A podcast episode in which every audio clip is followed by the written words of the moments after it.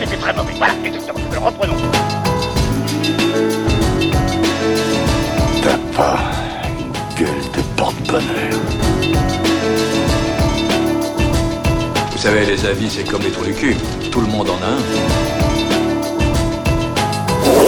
Bienvenue tout le monde à After Eight, épisode 136. After Eight, c'est le talk show qui déconstruit la pop culture. On y parle de tout, ciné, comics, séries, bouquins, et aujourd'hui on va parler euh, bah, d'un peu tout, parce que euh, on avait un sujet global et on s'est dit on va pas faire toute l'émission dessus, donc ça va être un sujet un peu melting pot.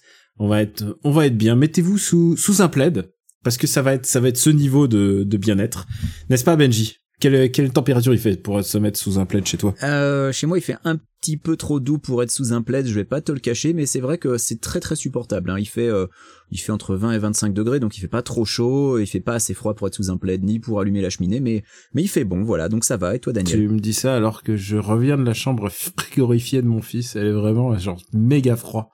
Ah donc t'as vraiment suivi les conseils de papa et tu as mis ton enfant au congèle. C'est pas très bien, tu non, sais ça. mais tu sais quoi, c'est juste que bah, c'est comme ça. Parfois la chaleur dans les dans les appartements c'est compliqué. Donc je comprends pas d'ailleurs. Mais mais voilà, écoute, euh, si si je voulais vraiment que ça s'y fasse aussi chaud, euh, bah j'avais qu'à aller à Los Angeles comme toi. Voilà exactement. Tu sais tu sais quoi faire. Alors notre euh, notre actu global, c'était bien entendu c'était Venom puisque bien entendu bien entendu tu as pu le voir puisque exceptionnellement la qualité se paye. Euh, tu as pu le voir aux États-Unis en sortie normale puisqu'il est sorti depuis un petit bout de temps aux États-Unis. Euh, ouais, je l'ai vu euh, il y a deux semaines maintenant, je crois. Euh, j'ai vu Snake Eyes aussi d'ailleurs. je tiens à dire, je me suis enchaîné les bons films. Mais ah, voilà. mais il est dispo en VOD chez toi, c'est ça? Il est dispo en VOD, euh, mais je me suis fait Venom, ouais, et, et Venom, ouf, Venom, c'est c'est compliqué, on va dire. Hein. On, va en, on va en reparler. voilà. On va en reparler, et mais on parlera pas longuement. En plus, à l'heure où cet épisode sera diffusé, les gens l'auront pas vu. Est-ce qu'on leur spoil un film de qualité?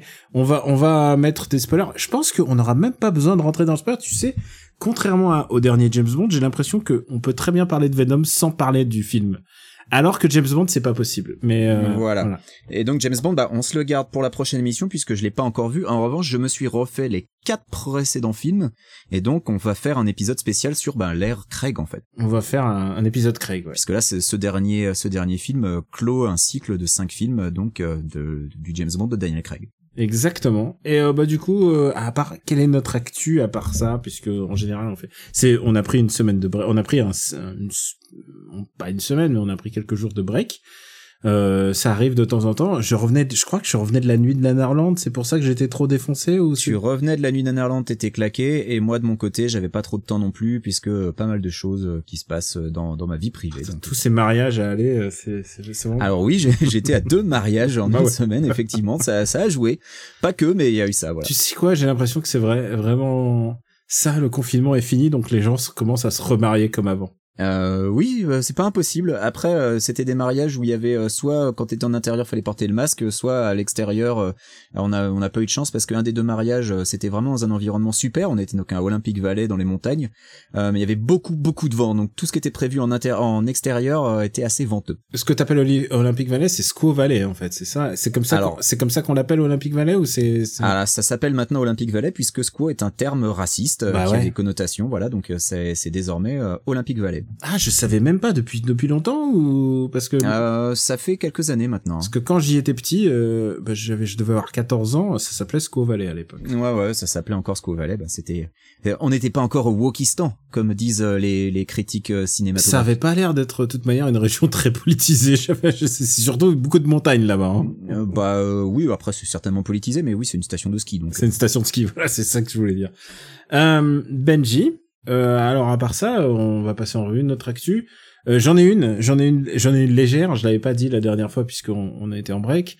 Euh, j'ai fait, euh, j'ai participé à une émission de qui s'appelle Backseat. Je sais pas si tu le, euh, tu l'as vu et c'est pour un podcast qui ne parle pas de politique. Exceptionnellement, j'ai parlé de politique. c'est une, une émission qui est dirigée par Jean Massier. Et, et puis il y a quelques participants, dont un qui est assez assez célèbre, qui s'appelle Usul, donc euh, ça m'a fait euh, voilà, on m'a posé des questions sur euh, bah, mon passé, mon passif politique, le passif politique essentiellement de ma famille, qui est assez complexe et en fait qui peut pas se résumer à un simple clivage gauche-droite, surtout quand tu parles euh, bah, du communisme et de et surtout bah, des, des réfugiés politiques. Donc voilà, j'ai fait cette émission, j'ai été très très content de la faire. Été très très content de faire une fois, je parle de ça et après j'en parle beaucoup, je- j'en parle moins. Euh, sinon, sinon, ça a l'air d'être un, un plan quinquennal de, de parler de tout ça en fait. Et, euh, et voilà, c'est juste pour dire qu'elle est disponible si vous voulez sur YouTube ou euh, sur euh, ou sur le Twitch, j'imagine, sur le la VOD de, de de la chaîne de Jean Massier. Oui, elle est en replay, c'est d'ailleurs comme ça que je l'ai regardée, puisque moi je voulais te regarder en direct, et manque de chance, elle a commencé en retard, et du coup bah, j'avais du travail, euh, donc euh, j'avais l'image et pas le son, puisque j'étais obligé d'être en meeting à côté. Qu'est-ce que tu fais à 20h un jeudi à travailler?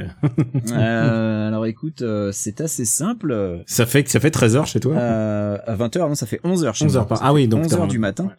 Donc euh, ouais ouais j'avais j'avais prévu de te regarder en direct mais malheureusement bah j'ai dû j'ai dû regarder en replay et donc je n'ai pas pu euh, intervenir euh, lorsque tu as présenté ta magnifique euh, collection issue de ta bibliothèque de la honte donc c'était voilà. dont, dont le livre que tu m'as offert. dont le, le fameux livre de Patrick Balkany. oui. Ce qui est génial, c'est que c'est la première fois que tu le voyais en vrai. Euh, c'est la première fois que je le voyais en vrai puisque voilà bah je moi je l'ai je l'ai jamais eu euh, entre les mains hein.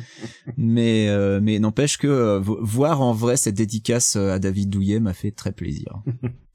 Et euh, bon, toi, ton actu alors, du coup, euh, on va, Ah, bah, on va dire que c'est euh, Venom, on passe à Venom alors. Ouais, moi on va dire que c'est Venom parce que je t'ai dit, je me suis enfilé quatre films de James Bond euh, plus euh, Snake Eyes, euh, plus un autre qui sera une, une petite reco rapide. Donc euh, on va passer direct à Venom. Hein. Je pense que, est-ce que tu autant crever l'abcès. Est-ce que, oh, crever l'abcès, est-ce que tu penses que euh, Henry Golding, alors moi je suis un très grand fan de Henry Golding, je pense qu'il a, les, il a le, le calibre et il est pas encore suffisamment connu pour être le prochain Bond.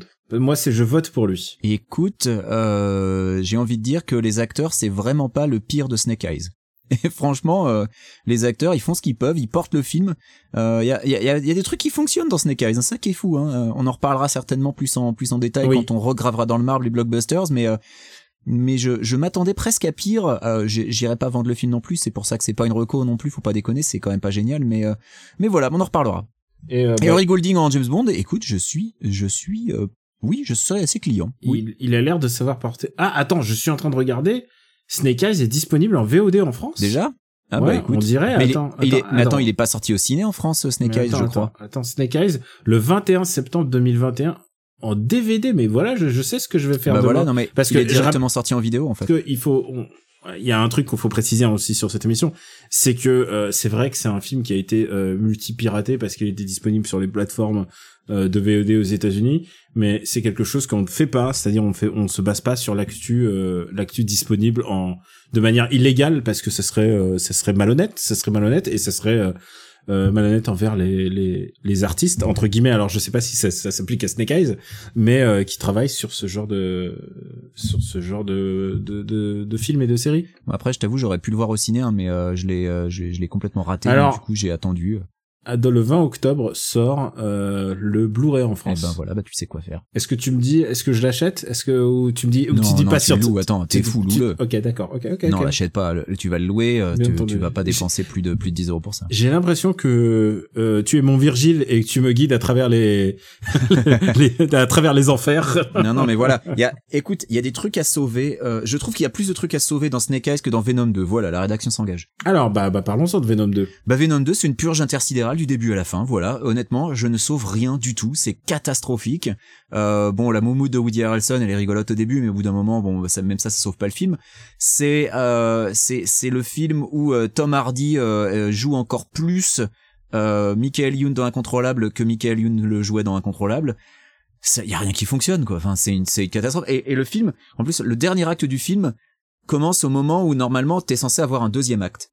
Je, je sais pas si t'as eu cette Oui, impression il là. n'y a pas de il n'y a pas de deuxième acte, il n'y a pas de troisième C'est ça. acte, il y a juste un acte. C'est c'est ça, c'est le film commence et se termine et t'es là genre hmm, mais il y a pas vraiment eu de développement de l'histoire là, il y a pas il y a pas eu d'acte, il y a pas eu que comment c'est peut-être euh, une, une volonté euh, de d'Andy Serkis de déconstruire le, le cinéma moderne, je ne sais pas. Ah oui, mais parce qu'il faut cas, le préciser, c'est un film réalisé par Andy C'est Serkis. réalisé par Andy Serkis. ouais. Qui n'est pas, faut le dire, hein, c'est pas un grand réalisateur. Là, en l'occurrence, en plus, c'est c'est les, les séquences d'action.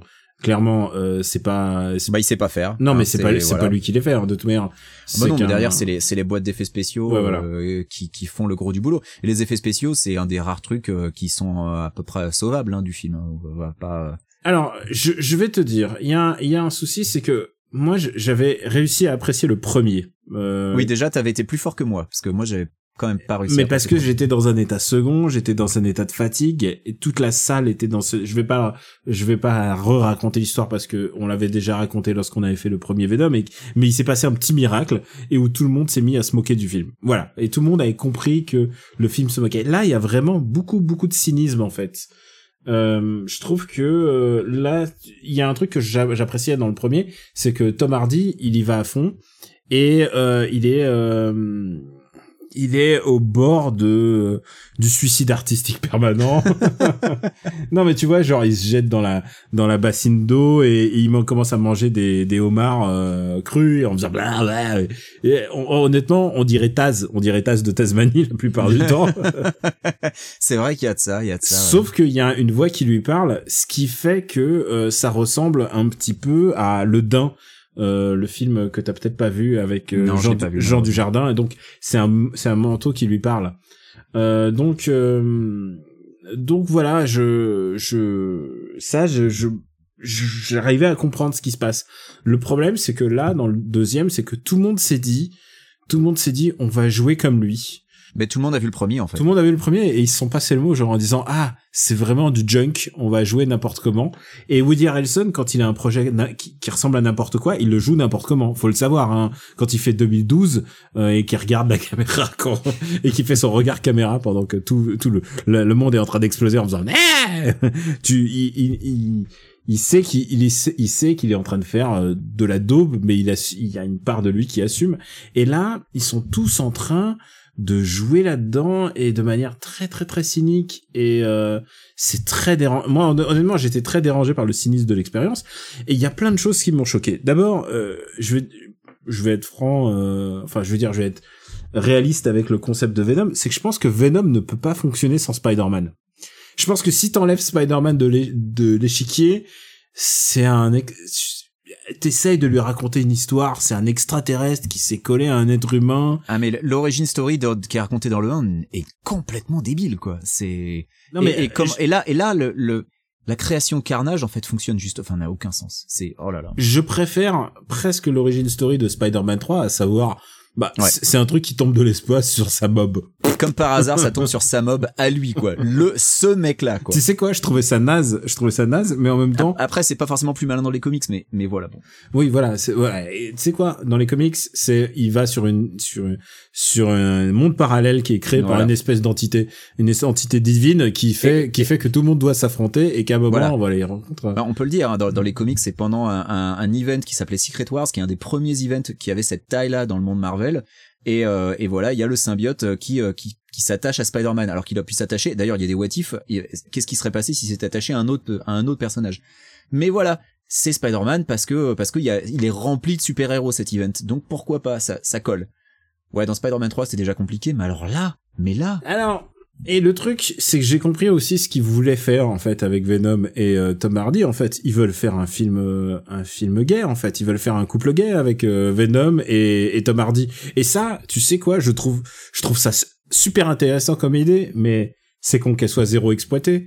Parce voilà, que parce que parce que n'importe comment. parce que Tom Hardy il fait ce qu'il peut, mais mais c'est une espèce de truc de CG qui lui tourne autour comme si c'était euh, comme si c'était les, les, les stands dans Jojo et c'est pas exactement ça comme ça que ça ou, qui, devrait ou qui lui sort du dos. Enfin, il y a vraiment un truc vraiment malaisant Mm. dans la manière dont c'est dont c'est mis en, en scène. et en plus tu sais quoi je me dis Venom en plus je veux dire c'est un c'est un monstre protéiforme il est à deux doigts d'a- il a une langue gigantesque il est à deux doigts d'avoir des tentacules il y avait matière à faire un truc rigolo je dis pas un film porno hein, mais un truc un truc un peu rigolo à faire des je dis pas un film avec des tentacules mais tu vois un truc on pouvait faire un truc original et ce film ne va jamais dans ce cadre et euh, et ça ça déjà ça m'ennuie il y a un truc qui m'ennuie aussi c'est que c'est d'une laideur alors c'est moche, putain. alors, mais quelle, un- quelle horreur ce film. c'est un film d'une laideur et tu sais ce qui me tue c'est que c'est quand même Déjà le premier était pas beau, hein, mais alors celui-là est encore pire. ah ouais non mais on dirait que San Francisco il y a jamais eu la lumière du jour alors que c'est faux euh, entre euh, entre midi entre midi et 20 Entre midi et 16h, il fait jour, ouais. Non mais euh, le, le truc aussi, c'est que t'as as une scène, une scène où tu dis il y a presque une idée d'écriture. C'est la scène où, euh, où Tom Hardy euh, fait ses excuses à Venom, qui à ce moment-là est dans le corps de Michelle Williams. et où t'as l'impression qu'il fait des excuses aux deux simultanément et et, euh, et tu me disais qu'il y avait déjà cette scène une scène similaire dans le premier et tu vois moi j'avais complètement effacé de ma mémoire mais c'est une scène où il y a presque une idée mais le problème c'est que c'est tellement mis en scène n'importe comment que bah qu'en fait ça fonctionne Mais pas. en fait, oui, l'idée de faire un, un, un film où c'est un couple tombe à l'eau, l'idée de faire un film où ça recolle le couple de euh, d'Eddie, euh, bah ça marche pas. Il y a plein de choses qui marchent pas et ça me tue. En plus, je te disais techniquement c'est moche, mais c'est la photo, c'est Robert Richardson quoi. C'est c'est incroyable de de c'est un peu le syndrome Marvel où on convoque des gens avec plein de talents et on se dit que ça va marcher et là ça marche zéro. Hugo Richardson, c'est quand même euh, le le directeur photo de, de, de Tarantino. Enfin, tu vois, c'est pas, c'est pas de, de- des derniers Scorsese. C'est pas un nul, quoi. Il de, il y a quelque chose, il y a quelque chose qui se passe mal, quoi, là-dedans. hein. C'est ce que je me suis dit hier quand j'ai cherché qui avait fait la photo de Spectre et quand j'ai vu qui c'était, que je me suis dit comment c'est possible que le film soit aussi moche avec un mec pareil? Inspecteur, il y a des scènes qui sont quand même intéressantes, mais euh, mais bon, on, Ah, J'en sauve peu, mais on en reparlera. on, en, dans on, deux y revient, on y reviendra. Je pense que Spectre, il faut, ouais, c'est compliqué. Euh, bref, bref, Venom 2, c'est vraiment un moment. Et en plus, le pire, c'est que C'est un naufrage complet. Le pire, c'est que euh, j'y allais un peu euh, trop content parce que c'est un film qui dure qu'une heure et demie. C'est c'est peut-être le seul bon point, mais euh, et c'est aussi alors je vais pas dire que c'est à cause de ça qu'il a que qu'il a que deux actes ou qu'un seul acte, j'en sais rien, mais mais c'est que en une heure et demie il y a quand même moyen de développer un peu plus ton histoire et tes personnages, mais là ben non, ben non, il y a, il y a rien quoi, il y a rien de rien, c'est le néant absolu. Oh quelle catastrophe Et euh, bon, j'y allais pas optimiste moi en revanche, hein. euh, j'y suis franchement allé non, à mais reculons, en fait, euh, je, je m'attends. ça m'a pas aidé. Hein. J'espérais que, comme Tom Hardy a un peu coécrit l'histoire, je me disais ah peut-être qu'il il a saisi quelque chose, machin et tout, et en fait. c'est pas bien quoi et, et encore une fois je trouve que Venom sans Spider-Man ça c'est vraiment pas c'est vraiment pas très intéressant en fait Et est-ce que est-ce qu'on spoil? Est-ce qu'on spoil? Alors on va spoiler euh, les, Alors on va spoiler, donc, euh, la, si, les- on si va vous ne spoiler voulez pas fin. vous faire euh, spoiler la toute fin, euh, faites avance rapide pendant deux minutes. spoiler Eh spoiler, bah écoute spoiler. Daniel, si tu trouves que Venom sans Spider-Man ça fonctionne pas, tu vas être content alors, vu la fin, vu la scène, la, la scène post-générique. Ouais, ouais, mais en plus, tu sais même pas s'ils vont faire quelque chose là-dedans, mais Moi je sais pas, mais si tu, si tu veux, il y a, il y a un truc euh, que je peux te dire, c'est quand je suis allé voir Venom 2, j'ai proposé à ma femme de m'accompagner. Elle avait pas vu le premier, elle m'a demandé, ça fait partie du MCU, vu qu'en ce moment on se fait un marathon, on s'envoie tout le MCU de, Mhm. de manière chronologique. Et je lui ai dit, non, non, ça fait pas partie du MCU, donc t'es pas obligé. Elle fait, ok, c'est bon, je passe mon tour. Et en revenant, je lui ai dit, ma chérie, j'ai une mauvaise nouvelle. c'est que maintenant Venom veut faire partie du MCU.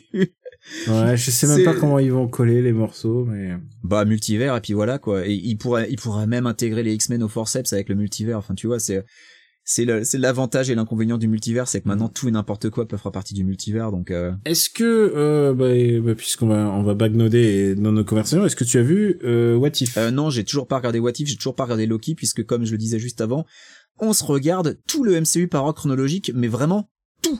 Donc tout ce qui est canon, à savoir euh, même les, les, les séries de dope de ABC, genre Inhumans, on va se les envoyer quoi. Donc Alors- là, on est sur euh, Agents of Shield saison 3. What If est- n'est pas canon. Ah si, What If euh, est canon MCU. Ouais, canon MCU, mais par contre, il y a, y a, y a pas de rapport, euh, il y a pas de rapport Ah chronologique. bah avec le multivers, va y avoir un rapport. Hein.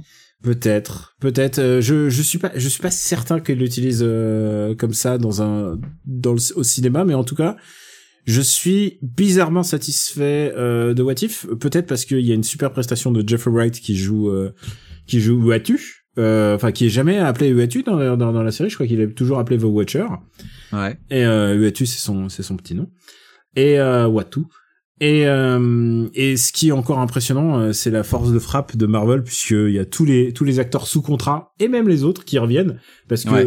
tu vois, je pense que Kurt Russell c'est bon, il va plus jamais revenir dans le MCU, là, c'est bon, il a il a fait ses Ah, il a fait son temps. Oui. il a fait euh, Ego la planète vivante, mais mais tu vois, ils l'ont Mais rappelé. après, regarde, Gemma Chan, elle va faire deux rôles, donc qui sait? Non mais alors du coup, euh, ils l'ont rappelé à Kurt Russell pour faire trois phrases là-dedans. Ouais. euh. Et, et Marshall Ali, il va faire deux rôles aussi, vu qu'il va refaire, il va faire Blade alors qu'il faisait déjà, euh, euh, comment s'appelle-t-il dans euh, dans Luke Cage. Il faisait Euh, le le Nemesis de Luke Cage. il faisait, il faisait le meilleur perso de la série, celui qui se fait tuer au bout de cet épisode, et ensuite un, un vilain de merde, un méchant de merde pendant la suite. Cet épisode, t'es gentil, il se faisait tuer euh, dès le troisième ou le quatrième en fait. Non, 7 sur 13. 7 sur 13 Ouais. Ah, ça dure 13 Ça dure 13 épisodes, Oh. euh, Luke. C'est pour ça que tu as l'impression que c'est pour ça que tu as l'impression mais il part à la moitié hein, mais mais la moitié Non, c'est et, et ensuite, c'est, c'est, c'est sa meuf ou je sais plus, ou sa cousine qui a... non, ensuite c'est Diamondback mec, c'est le c'est le frère de Luke Ah oui, c'est nul à chier. C'est pas très bien, c'est pas très bien. C'est c'est nul à chier parce que le perso est à peine arrivé que t'as le reveal genre ah, je suis ton frère et genre zéro impact émotionnel parce que tu Mm. t'en bats les steaks. Bon, j'ai un peu spoilé la saison 1 de Luke Cage mais je pense qu'il y a prescription et que tout le monde s'en fout à part Ouais. moi qui qui me suis refait récemment. Ouais, horrible. Euh, je sais pas pourquoi tu te fais ça. Mais bon, donc du coup, euh, tous les acteurs sont là, y compris Jeremy Renner, mais bon, lui, il est sous contrat. et puis lui, il sera là dans Hawkeye hein, on a hâte. Il sera là dans OK. Mais franchement, What If, je pense que un épisode sur deux est vraiment pas mal. Et il y a des épisodes qui sont vraiment au-dessus du lot et vraiment genre visuellement au-dessus du lot. C'est Cottonmouth. Putain, ça y est, j'ai- suis désolé, j'ai mis 5 minutes à retrouver son nom, c'est Cottonmouth euh, Marshall. Il y a il y a un épisode euh, qui est consacré à Doctor Strange, donc euh, qui est vraiment pas mal et qui est vraiment visuellement a beaucoup d'impact. Et euh, je tiens juste à dire que euh, donc Killmonger, donc qui est joué normalement par Michael B. Jordan, qui vient faire son rôle, à chaque fois qu'il apparaît, même en dessin animé, euh, ma meuf elle me dit mais qu'est-ce qu'il est beau alors que c'est juste un dessin animé mais c'est à dire c'est dire si l'impact de de ces de ces comédiens est, impor- est important et je, il faut que je te dise je suis quand même ému parce que c'est quand même la dernière prestation euh, bah de du Black Panther tel qu'on l'a connu quoi euh, donc, Chadwick Boseman. Chadwick Ouais. Boseman, c'est c'est vraiment la, la dernière fois qu'on qu'on l'entend et il redit des phrases un peu assez assez importantes de son personnage et tout et et il y a un rapport euh, il y a un rapport très étonnant qui se fait à chaque fois que tu bah, et qui va être inévitable à chaque fois qu'on le voit à quel et je à chaque fois je me dis putain mais quel grand acteur on a perdu là-dedans. Et euh, voilà. Donc euh, What If je pense que tu pa- tu passeras un bon moment. Eh ben, j'ai hâte, mais ça va prendre un moment. Avant de parce que il faut le dire on a on a aussi demandé des questions euh, parce qu'on savait pas si on a, on savait qu'on allait pas faire euh, On savait qu'on allait pas durer longtemps sur Venom parce sur que Venom franchement, il y a tellement peu de choses à dire au final. C'est tellement un film qui ne raconte rien, quoi. C'est, c'est nul. il y a juste euh, une série sur laquelle euh, je voudrais m'attarder et je ne sais pas si je pense que toi tu ne l'as pas vu et je pense que tu n'es pas à jour là-dessus c'est Squid Game Alors j'en ai beaucoup, beaucoup, beaucoup entendu parler. Ouais. C'est la série qui fait sensation sur les réseaux sociaux et même au boulot. Hein, j'ai des collègues qui m'en ont parlé en me disant que c'était bien et tout, mais euh, j'ai toujours pas eu le temps. Mais c'est vrai que ça me, ça me fait un petit peu envie, donc je vais peut-être m'y coller. Euh, mais donc toi, tu l'as vu, Daniel. ouais ça se binge très rapidement c'est vraiment assez efficace et euh, alors c'est un battle royale je sais pas si, je pense qu'il y a plus de gens là maintenant qui l'ont vu que qui ne l'ont pas vu maintenant qui nous écoutent Euh, ce qui me paraît intéressant en fait parce que euh, il y a toujours les gens qui vont dire ah c'est overhypé et tout ça. Je pense que c'est pas overhypé par rapport à euh, la portée euh, la portée d'un- d'une série coréenne en fait. Ce qui est ce qui me paraît vraiment important, c'est vraiment pour moi la réussite du soft power coréen. comme on l'a vu dans les années 2000 avec bah, l'avènement du cinéma coréen en- dans toute sa puissance, je pense à, à Bong Joon-ho, je pense à Kim Ki-duk, je pense à, à tous les grands réalisateurs des années 2000 et je crois que aujourd'hui et je, cite que cela mais il y a Park Chan-wook euh, il y en a hum, Kim Ji-woon enfin tu vois il y a tous ces il y a le mec qui a fait euh, The Chaser euh, Na, Na Hong-jin. Donc vraiment il y a toute une grande grande lignée euh, de réalisateurs qui sont tous intéressants à leur manière. Et et je trouve que ça c'est un peu alors je dis pas que c'est je dis pas que c'est l'héritier euh, en termes de réalisation mais par contre il y a un truc de l'ordre de euh, il a fallu il a fallu du temps pour que les séries américaines et même françaises je dirais se modernisent pour devenir une espèce de concurrence à la télé. Ça c'est vraiment très très récent. Je pense qu'il y a eu un basculement qui s'est fait avec Soprano avec The Wire et ensuite il y a ensuite bah pour moi le gros le gros boom absolu ça a été euh, quand même Game of Thrones. Et là je trouve que la Corée c'est un peu c'est un peu le une espèce de de puissance de frappe assez incroyable parce que parce que tout est comprimé dans le temps. C'est-à-dire le ciné pour eux vraiment l'éclosion ça a été 2000 et maintenant c'est 2020 avec leur série parce que ça ça va être que la première. Ça ça va être que la première mais il va en avoir il va en avoir des dizaines. Et ce qui me paraît aussi important c'est que comparé à tous les les séries que j'ai déjà vues euh, japonaises et même euh, celles qui des séries euh, de drama on est quand même très très très très au-dessus en termes de réalisation, en termes de euh, d'acting, en termes de d'ambition. Et euh, et c'est ça qui me paraît le plus important. Après, c'est un battle royale, on en a vu des milliards, on sait comment ça fonctionne. Euh, on sait que les, la fin est pas toujours euh, suffit pas toujours à, à qu'on elle te convient pas toujours quoi mais euh, mais vraiment il y a il y a il y a des il y a des petits moments et j'ai surtout j'ai été hooked j'ai regardé le truc et j'ai regardé tous les jours et j'étais et euh, ma meuf regardait juste derrière moi par dessus mon épaule certains moments. Elle me disait mais c'est vraiment atroce. Et c'est ça qui est aussi assez rigolo c'est que euh, l'atrocité monte très vite.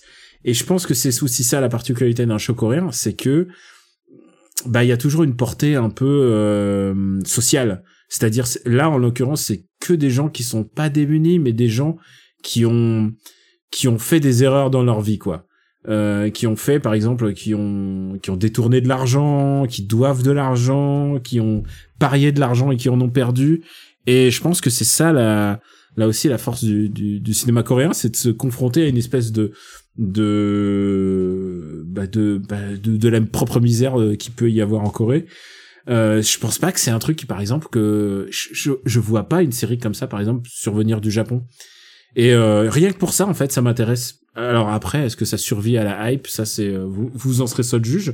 Mais en tout cas, j'ai passé un bon moment. En fait, j'ai passé un vrai bon moment à regarder ça. D'accord. Bah écoute, euh, moi, c'est vrai que tout ce que j'en entends dire me, me, fait bien envie, donc je je vais potentiellement commencer à me les regarder. Avant d'être spoilé par tous les mèmes qui sont sur sur internet. Ah bah je commence déjà à avoir beaucoup de mèmes, donc effectivement, ça fait un ça fait un peu peur, donc il serait temps que je m'y mette. Et en plus, visuellement, en fait, je veux dire, il y a une, il y a une grosse production value. Alors après, tu sais, il y a plein de choses qui qui si tu réfléchis deux secondes à ce qui est en train de se passer, tu dirais, attends, attends, comment c'est possible qu'il y, ait autant de gens qui disparaissent et personne ne donne l'alerte, tu vois, ne serait-ce que ça, par exemple. Mais euh... bah, après, euh, faut toujours une suspension d'incrédulité. Enfin, je veux dire, c'est comme euh, tu, tu repenses à Battle Royale. Je veux dire, c'est impossible qu'un truc pareil existe oui. et que ça passe crème. Tu vois, il y a des il y a des choses comme ça. Mais clairement, on est dans l'héritage de Battle Royale. Après, le, le BR en tant que en, tant que que genre, parce que maintenant c'est un genre, c'est à chaque fois un genre de, de film, de série, de jeux vidéo, de BD, de manga, beaucoup beaucoup de mangas. Il y a un truc avec les BR qui est intéressant, c'est que les BR ils deviennent populaires au moment où les gens sont le plus en crise en fait, où euh, bah, le, la société a le plus de mal à affronter, à affronter ses propres démons. Bah, les BR deviennent de plus en plus populaires à ces moments-là. Et euh, ça se vérifie en fait. Hein, c'est euh, de, depuis Sa Majesté des mouches jusqu'à jusqu'à jusqu'à aujourd'hui. et c'est assez intéressant de voir pourquoi pourquoi ce BR là. Et je pense qu'il faudra le voir un peu sur la longueur, de voir son impact pour que pour que ben, on, puisse tirer des tirer les conséquences et je pense que ce sera pas le dernier BR je pense que d'ici cinq ans il y aura un autre un autre gros boom de BR encore encore à prévoir c'est pas que je dis que la situation va aller de plus en plus mal hein, mais c'est tu m'as bien compris oui oui oui bah écoute euh, je je, je sais pas, on, on verra bien. Euh, c'est vrai que le, le, problème de ces de ces films, c'est que euh, aux USA ils sont comparés à Hunger Games parce qu'aux USA les gens connaissent Hunger Games et beaucoup moins Battle Royale. Mais ça c'était le problème de Hunger Games, c'est que les gens disaient oh là là Hunger Games, Hunger Games, et on leur disait mais vous avez jamais vu Battle Royale? Et en fait les gens disaient non. Bah C'était que voilà c'est c'est pas connu, euh, c'est pas vraiment connu. Et du coup c'est pour ça que Hunger Games passait pour un truc original. Hyper original, bah ouais. c'est vrai quand surtout quand l'auteur disait qu'elle avait jamais entendu parler d'Hunger Games. Et tu sais quoi? Je pense que c'est possible. Je pense que c'est possible. Mais je veux dire, c'est des choses qui existaient avant, même avant Hunger Games, même avant euh, Battle Royale. Euh, si tu regardes les, je dis pas les jeux du cirque, mais tu vois euh, le, euh, je sais pas, euh, même même Rollerball, tu vois, c'est quand même des, c'est quand même des choses qui sont pas, qui sont pas très éloignées. C'est pas nouveau, ouais, ouais. ouais.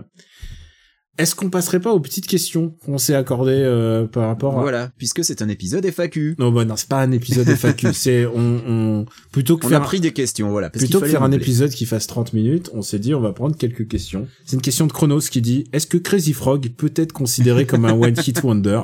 Et on demande au deuxième plus grand spécialiste de France des one hit wonder, à savoir Benjamin François. Qu'est-ce que Alors, tu oui. penses du cas one hit du, du, du cas Crazy Frog? Eh ben, je pense que bien sûr, Crazy Frog est un One Hit Wonder.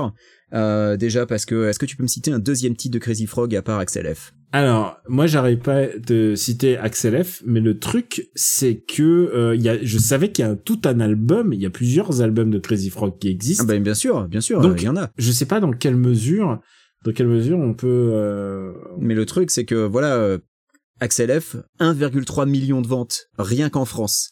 Notre pays a des goûts euh, musicaux absolument sûrs. Euh, Crazy Frog c'est plus vendu en France que Take On Me de haha si tu veux. Enfin, c'est pour te donner une idée d'échelle, tu vois. Donc oui, Crazy Frog euh, est complètement un One It Wonder et euh, on rappelle un Crazy Frog donc figure emblématique de la pop culture avec de multiples jeux vidéo qui ont été basés sur ce personnage. Notamment notamment un un jeu de course sur PlayStation 2 je crois qui a priori est absolument fabuleux qu'il faudrait que tu fasses en stream en stream un jour. Alors, euh, le truc, c'est qu'avec Crazy Frog, il y a eu aussi... Parce que Axel F, euh, on, on sait tous ce que c'est. C'est une... c'est une reprise éhontée. euh, Ah, c'est un, un remix horrible du, de la soundtrack du Flic de Beverly Hills Voilà, donc c'est par vrai- Harold Faltermeyer. voilà, c'est dégueulasse. Euh, mais le deuxième, le- leur deuxième hit, parce qu'ils ont eu un deuxième hit, c'est Popcorn. Bah tu vois, ça me dit rien. Et euh, c'est un remix, c'est un remix de Popcorn le classique ou- ou je me demande, est-ce qu'il faudrait pas se documenter Putain, j'en sais rien. Bon, eh ben écoute, Non, on va... attends, attends, on va se documenter. Attends, non, non, je vais le faire maintenant, je vais le faire maintenant, je dégaine Bah, YouTube. je, le fais, je le fais aussi. Popcorn, popcorn, je vais l'écouter. Et ça, voilà. c'est des choses que tu vas mettre en, en bonus, je sens.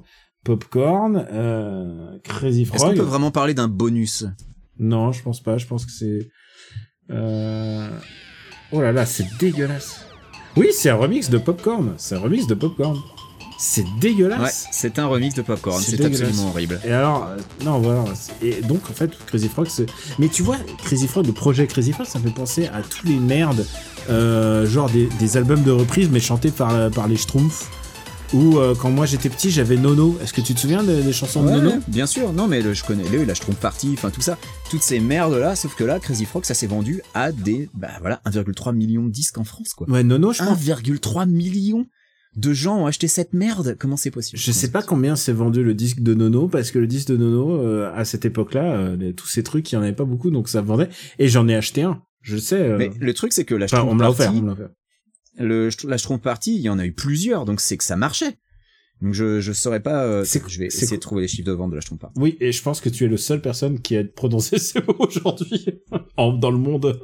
Ah euh, bah écoute, alors pour nos plus jeunes auditeurs, hein, donc la Schtroumpf Party, c'est exactement la même le même principe que Crazy Frog en fait. C'est euh, c'est des reprises, euh, c'est des reprises, mais euh, comme si c'était chanté par les Schtroumpfs, donc avec des gens euh, avec la voix bidouillée euh, pour monter le pitch. Et alors sache que Il y avait no il y y international. il y avait no limite. Il y avait no c'est complètement Schtroumpfs. international. Euh, je vois Tansis Morphion Kansa volume 16. Alors j'imagine que c'est euh, ça doit être du norvégien ou du suédois Ah, c'est nos amis langue. suédois. C'est nos amis suédois. Donc volume 16, il y a eu au moins 16 Schtroumpf Party en Suède. Euh, en France, je saurais pas dire combien il y en a eu, je cherche, je cherche. La Schtroumpf Party 3. Il y en a eu au moins 3. Est-ce qu'on peut, est-ce qu'on peut juste parler du, du design de, de Crazy Frog? Qui a, qui a, qu'est-ce que c'est laid? C'est une espèce de grenouille humanoïde dégueulasse avec la bite à l'air. Voilà, c'est ça. Il a la bite à Crazy l'air Frog. Il a la bite à l'air, ouais. Non. Tout à fait. Ah si si. Attends, attends, faut que, tu- faut que je voie une Ah bah regarde le, clip de Axel F, c'est Crazy Frog qui fait genre il est sur une moto, sauf que c'est une moto invisible à la Wonder Woman et tu vois sa bite. Même cherche Crash Crazy Frog sur Google Images, hein, tu vois sa bite. Attends, attends, c'est pas possible. Axel F. Attends, attends, je, je veux, je veux savoir, je veux savoir ce que tu me dis là. Euh, ça veut dire qu'on voyait la tub de Crazy Frog depuis le début? Bien sûr, on voit la tub de Crazy Frog dans le clip, on voit la tub de Crazy Frog sur la pochette de l'album. J'enlève le son. Parce que c'est pas possible. Oh là, ah non, je vois pas de tub. Non, il y a pas de tub. Ah bah si, ah bah excuse-moi. Alors là, alors là Daniel, laisse-moi te dire que tu es dans l'erreur, on voit sa tub. Mais à quel moment Mais euh, eh, est-ce que j'ai pas une version censurée de ce clip? Ah bah t'as peut-être une version censurée, je sais pas, Ou mais, alors, euh, ou alors, attends, je veux juste, mais sa, sa tub est bien visible. je veux juste mettre le doute et te dire, est-ce que tu n'as pas rêvé de la tub de Crazy Frog? Je, euh, non, je ne rêve pas souvent de la tub de Crazy Frog, sache-le. Mais y a, on voit pas sa tub. Alors attends, attends, attends. Tu sais, tu sais, c'est comme, c'est peut-être un truc que t'as rêvé en fait, hein. Non, non, non, non. T'inquiète pas, je t'enverrai l'image. Mais non, mais regarde, j'ai le clip officiel là devant les yeux et je vois pas la. Et ça m'intéresse beaucoup plus de parler de la top de Crazy Frog que de Venom, hein, je peux te le dire. Ah, ah oui, non, mais c'est pas surprenant. Alors, sache que, effectivement, sur le compte officiel de Crazy Frog, c'est le clip censuré auquel tu as droit. Et ouais. Alors il faut que je te croie pour. pour... Ah bah, euh, tu vas, tu vas faire plus que me croire. Je vais t'envoyer tout de suite un lien sur lequel tu peux cliquer. Uncensored version high resolution DivX et tu vas voir, On dirait, on dirait. on voit bien la bite de Crazy Frog dessus. Un titre de, on dirait un titre de, film de cul. Ah oui, oui, complètement. Mais tu peux chercher Crazy Frog Uncensored aussi euh, sur euh, sur le Oh sur YouTube. on voit, on voit le pénis de Crazy Frog. Et Et ouais, on voit sa bite. il y avait ça pour les enfants? Et il y avait ça qui passait euh, qui passait à la télé, ouais, bien sûr. Enfin, et non mais et, et sur- la pochette du disque, on voit sa tub aussi. Enfin, c'est c'est jamais caché. alors attends, du coup, il faut que je regarde, je regarde le, le wiki. Là, je me mets sur le Wikipédia de Crazy Frog et je regarde pénis. Ah mais oui, Crazy Frog avait un, visi- un pénis visible et un scrotum. Certains parents se sont se sont manifestés pour dire que c'était pas approprié pour les enfants. Et ouais. Et en plus, comme il y avait toutes les publicités à télé, ils se sont plaints. Donc, euh, du coup, euh, ouais, ouais, ouais, ouais, ouais, ouais, ouais, effectivement, tu as vu la première version, quoi. Voilà, voilà. Bah écoute, ça me, ça me, ça m'enchante pas de dire que je suis un spécialiste de Crazy Frog, mais euh, je, savais. Alors, ah non, je non, savais donc que sa pas, était visible. T'es pas un peu spécialiste de Crazy Frog parce que tu pouvais pas me citer les ah oui, je autres- savais pas pour Popcorn, c'est vrai. Bah, je suis un spécialiste de la bite de Crazy Frog. Non, We Are the Champions. Tu te souviens We Are the Champions par Crazy Frog? Mais tu peux pas, pas me le dire. Mais je savais même pas. Non, mais après, je connais pas. Je sais qu'il y a eu un album, hein, mais je, je sais pas du tout ce qu'il y avait sur l'album. ils avaient fait Daddy DJ aussi. Putain, et c'est Chronos qui va être content parce qu'on a fait, on a fait, non pas 20 minutes, mais on a bien fait 10 minutes sur Crazy Frog là quand même. Ah, je sais pas s'il sera content, mais en tout cas, ça, Est-ce que, ne, est-ce que nos 10 minutes sur Crazy Frog sont un petit peu à After Eight, ce que les 30 minutes sur Ophélie Winter sont à Super Ciné Battle? Non, je pense pas. Je pense qu'il faut vraiment faire 30 minutes sur Crazy Frog.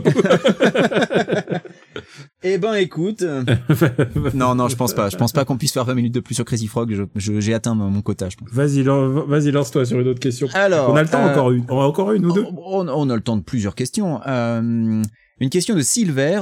Euh, enfant, ado, aviez-vous des posters dans votre chambre? Si oui, lesquels? Alors, vas-y. N'hésite pas, lance-toi, pas de honte, même si euh, même s'il y avait des posters dont de, un peu Star Club, OK Podium, de que tu n'assumes plus, vas-y. J'ai jamais eu de poster Star Club au Podium. Par contre, j'ai mon premier poster dont je me souviens. Moi, j'avais souvent des cadres avec des photos dedans. Ouais. Mais le premier poster dont je me souviens, euh, j'avais un poster géant, géant, hein, vraiment gigantesque, des Ouais. schtroumpfs, euh, et pas les schtroumpfs euh, dessinés, mais les schtroumpfs en jouets, comme un catalogue de jouets, mais gigantesque qui se dépliait. Et je crois que c'était un poster télépoche qui était filé. euh, je sais pas si quelqu'un d'autre là, mais mais euh, j'étais fasciné parce qu'il y en avait plein que j'avais pas. Évidemment, les schtroumpfs, il y avait des milliards de versions différentes. Je parle des, des jouets en plastique. Hein. Mhm. Et euh, donc c'est un poster de jouets que j'avais des, des Schtroumpfs et ça c'est le premier poster dont je me souviens et euh, voilà je, je me demande ce que ça ferait de le revoir aujourd'hui mais voilà, en tout cas je, je regardais ça mais j'en ai d'autres j'en ai d'autres ensuite dont je vais parler vas-y enchaîne Alors moi j'étais pas trop poster quand j'étais vraiment jeune et donc du coup j'ai pas eu de poster des Schtroumpfs ou euh, de trucs comme ça même si j'aurais pu avoir des, des trucs vraiment honteux. Euh, mais le premier poster dont je me souviens vraiment, celui que j'ai vraiment accroché au mur, eh ben c'était dans Player One. C'était en 91 et ils avaient filé l'affiche d'Akira en petit format hein, parce que c'était juste une double page. Mais donc voilà, donc c'était euh, c'était l'affiche d'Akira euh, format double page de, de Player One que j'avais euh, que j'avais affiché dans ma chambre, voilà, fièrement au-dessus de mon lit. je peux même me souvenir, je viens de me souvenir quelle est le dernière affiche que j'ai jamais mis dans ma chambre euh, et ensuite euh, Euh, moi aussi, tiens. j'ai j'ai bah, parce qu'il y avait j'en mettais plus sur ma porte en fait et j'avais Ah, mais affiche de ciné grand format, ça tient pas sur une porte en revanche. Et euh, oui, c'est vrai. Et j'avais une, une très très grande affiche euh, dessinée par Jim Lee euh, à l'époque de Extinction Agenda. Est-ce que tu as suivi cette saga ou pas? Euh, c'est euh, oui, c'est un arc des X-Men, mais je- j'en ai lu quelques-uns, mais j'avais pas tout lu. Alors pour moi, c'est c'est l'arc le arc des X-Men de, de mon adolescence. Un le C'est les, les Maraudeurs, non? Ou non, c'est pas les non? Marauders, c'est Genosha. Ah ouais, bah je confonds. C'est la deuxième fois qu'on voyait Genosha et c'est le moment où ils sont tous capturés par Genosha et euh, ils sont pas considérés comme des parfois par ils sont pas considérés comme des résidents américains pour la plupart puisqu'à l'époque ils étaient en plein exil euh, en Australie. Et euh, et du coup Genosha est un état une espèce de c'est une métaphore de bah des, des nazis mais pour les mutants. C'est-à-dire ils ont des camps où ils enferment les mutants où ils les ils leur où ils les obligent où ils les reprogramment pour euh, pour faire les, les tâches les tâches quotidiennes. C'est vraiment des esclaves. Et, euh, et et du coup le poster de Jim Lee c'est de mémoire il y a Cable il y a Wolverine et bien évidemment et euh, il y a Archangel donc euh, Warren euh, Warren Worthington the Third Une version Apocalypse. la euh, version Apocalypse, euh, voilà, c'est pour ça que donc version bleue et euh, et ils s'étaient tous les trois dessinés. Et ce qui était intéressant avec le poster, c'est qu'il était euh, marron, mais tu sais, genre il faisait un peu Far West en fait. ah, C'était un poster en- dans une euh, genre de papier un peu un peu rugueux, genre sépia? un peu non plus vraiment vraiment rugueux, vraiment papier Far West. Et, euh, et j'imagine que si maintenant je devais retrouver le même poster, ça va me coûter une blinde. Mais voilà, j'adorais, euh, j'adorais ce poster vraiment. C'était, ils avaient tous l'air euh, super badass, tous les trois, genre Wanted. C'était vraiment, il y avait marqué Wanted. Wanted Extinction Agenda et j'adorais ce poster. Voilà, donc j'avais ça sur ma porte. T'en as encore euh, en stock des posters? Euh, bah c'est vrai qu'après ça a beaucoup été des posters de jeux vidéo, donc soit dans Player One, soit dans d'autres magazines. Genre j'avais j'avais la la jaquette euh, européenne de Street Fighter 2 alors que alors que honnêtement entre nous je trouve ce dessin très très laid mais je l'avais en poster parce que c'était Street Fighter 2 euh, qu'est-ce que j'ai eu? Bah après j'ai eu les affiches de films donc euh, la, dernière dont je me rappelle euh, que j'avais que j'ai gardé vraiment longtemps c'était l'affiche de Fight Club. Mais vraiment grand grand format. Je n'ai jamais eu d'affiche de film, je me rends compte, je crois. Et alors, à l'époque où je vivais pas dans Paris, j'avais j'avais trouvé une autre manière de décorer mon, mon ma chambre, c'est que j'accrochais avec des punaises parce que les murs étaient en bois. Euh, j'accrochais avec des punaises les couvertures de comics en fait. Je les mettais dans des sacs plastiques et je les mettais comme si c'était un magasin. Et je trouvais Ouais. et je trouvais ça assez cool. Et en plus pour me dire ah je vais le lire, il fallait que je le décroche du mur. Je trouvais ça vraiment vraiment vraiment rigolo. Et euh, et sinon je crois que j'avais fait j'avais fait une espèce de mosaïque de de d'autocollants laser qui était vendu euh, à l'époque je sais pas si c'était par Picsou Magazine ou, ou Mickey mais euh, basé sur euh, basé sur Donald.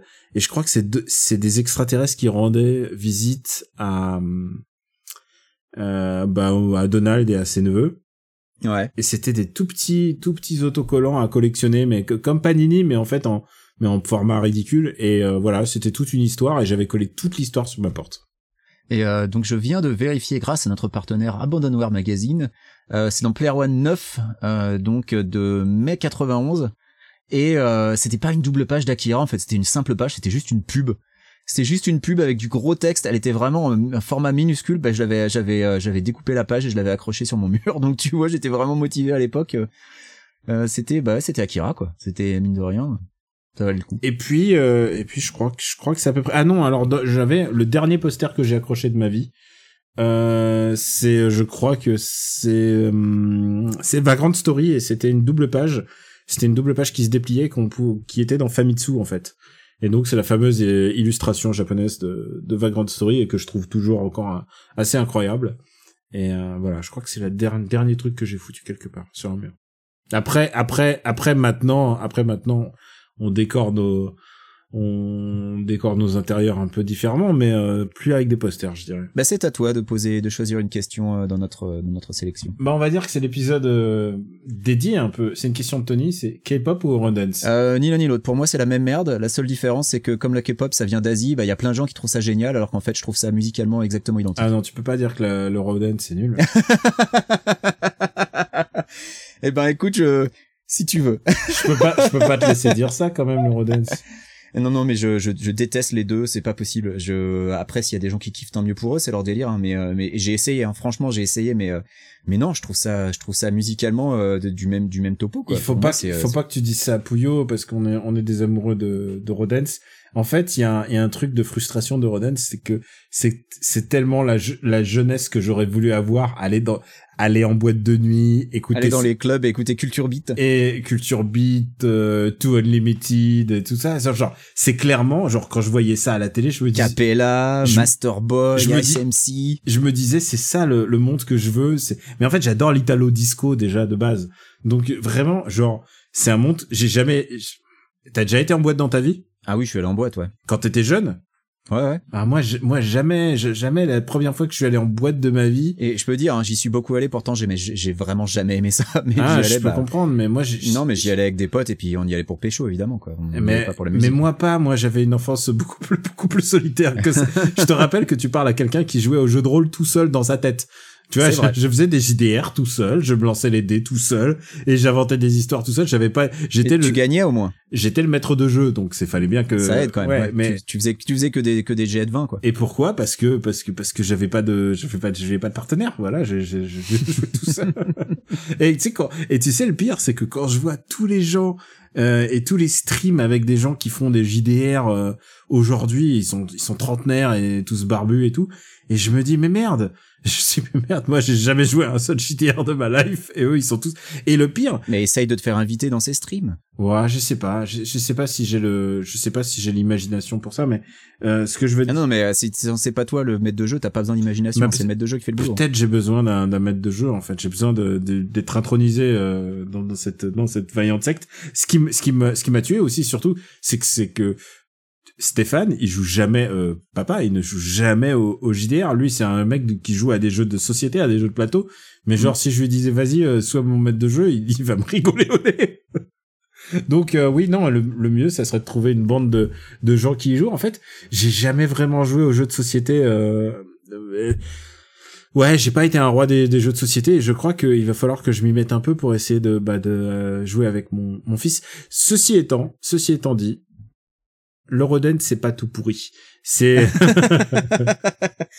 Habile la manière de revenir sur le sujet. et tu sais quoi euh, Eh ben, eh ben, je vais en, je vais en parler dans mon reco. Voilà, voilà, je mets le. Donc donc toi t'aimes pas t'es pas trop capable non Euh, alors, tu sais quoi, la K-pop, euh, c'est très bizarre. Été deux fois de ma vie euh, au- à- en Corée, et à chaque fois que j'y étais, quand j'entendais de la K-pop dans les hum, dans, dans les magasins, parce que c'est vraiment c'est comme la J-pop, hein, c'est-à-dire c'est on t'a à l'usure, c'est-à-dire t'en as dans les magasins, t'en as partout, Ouais. partout, partout. Au bout d'un moment, Ça c'est vrai. au bout d'un moment, tu te dis, ah, je vais acheter un dernier single. ah, ah.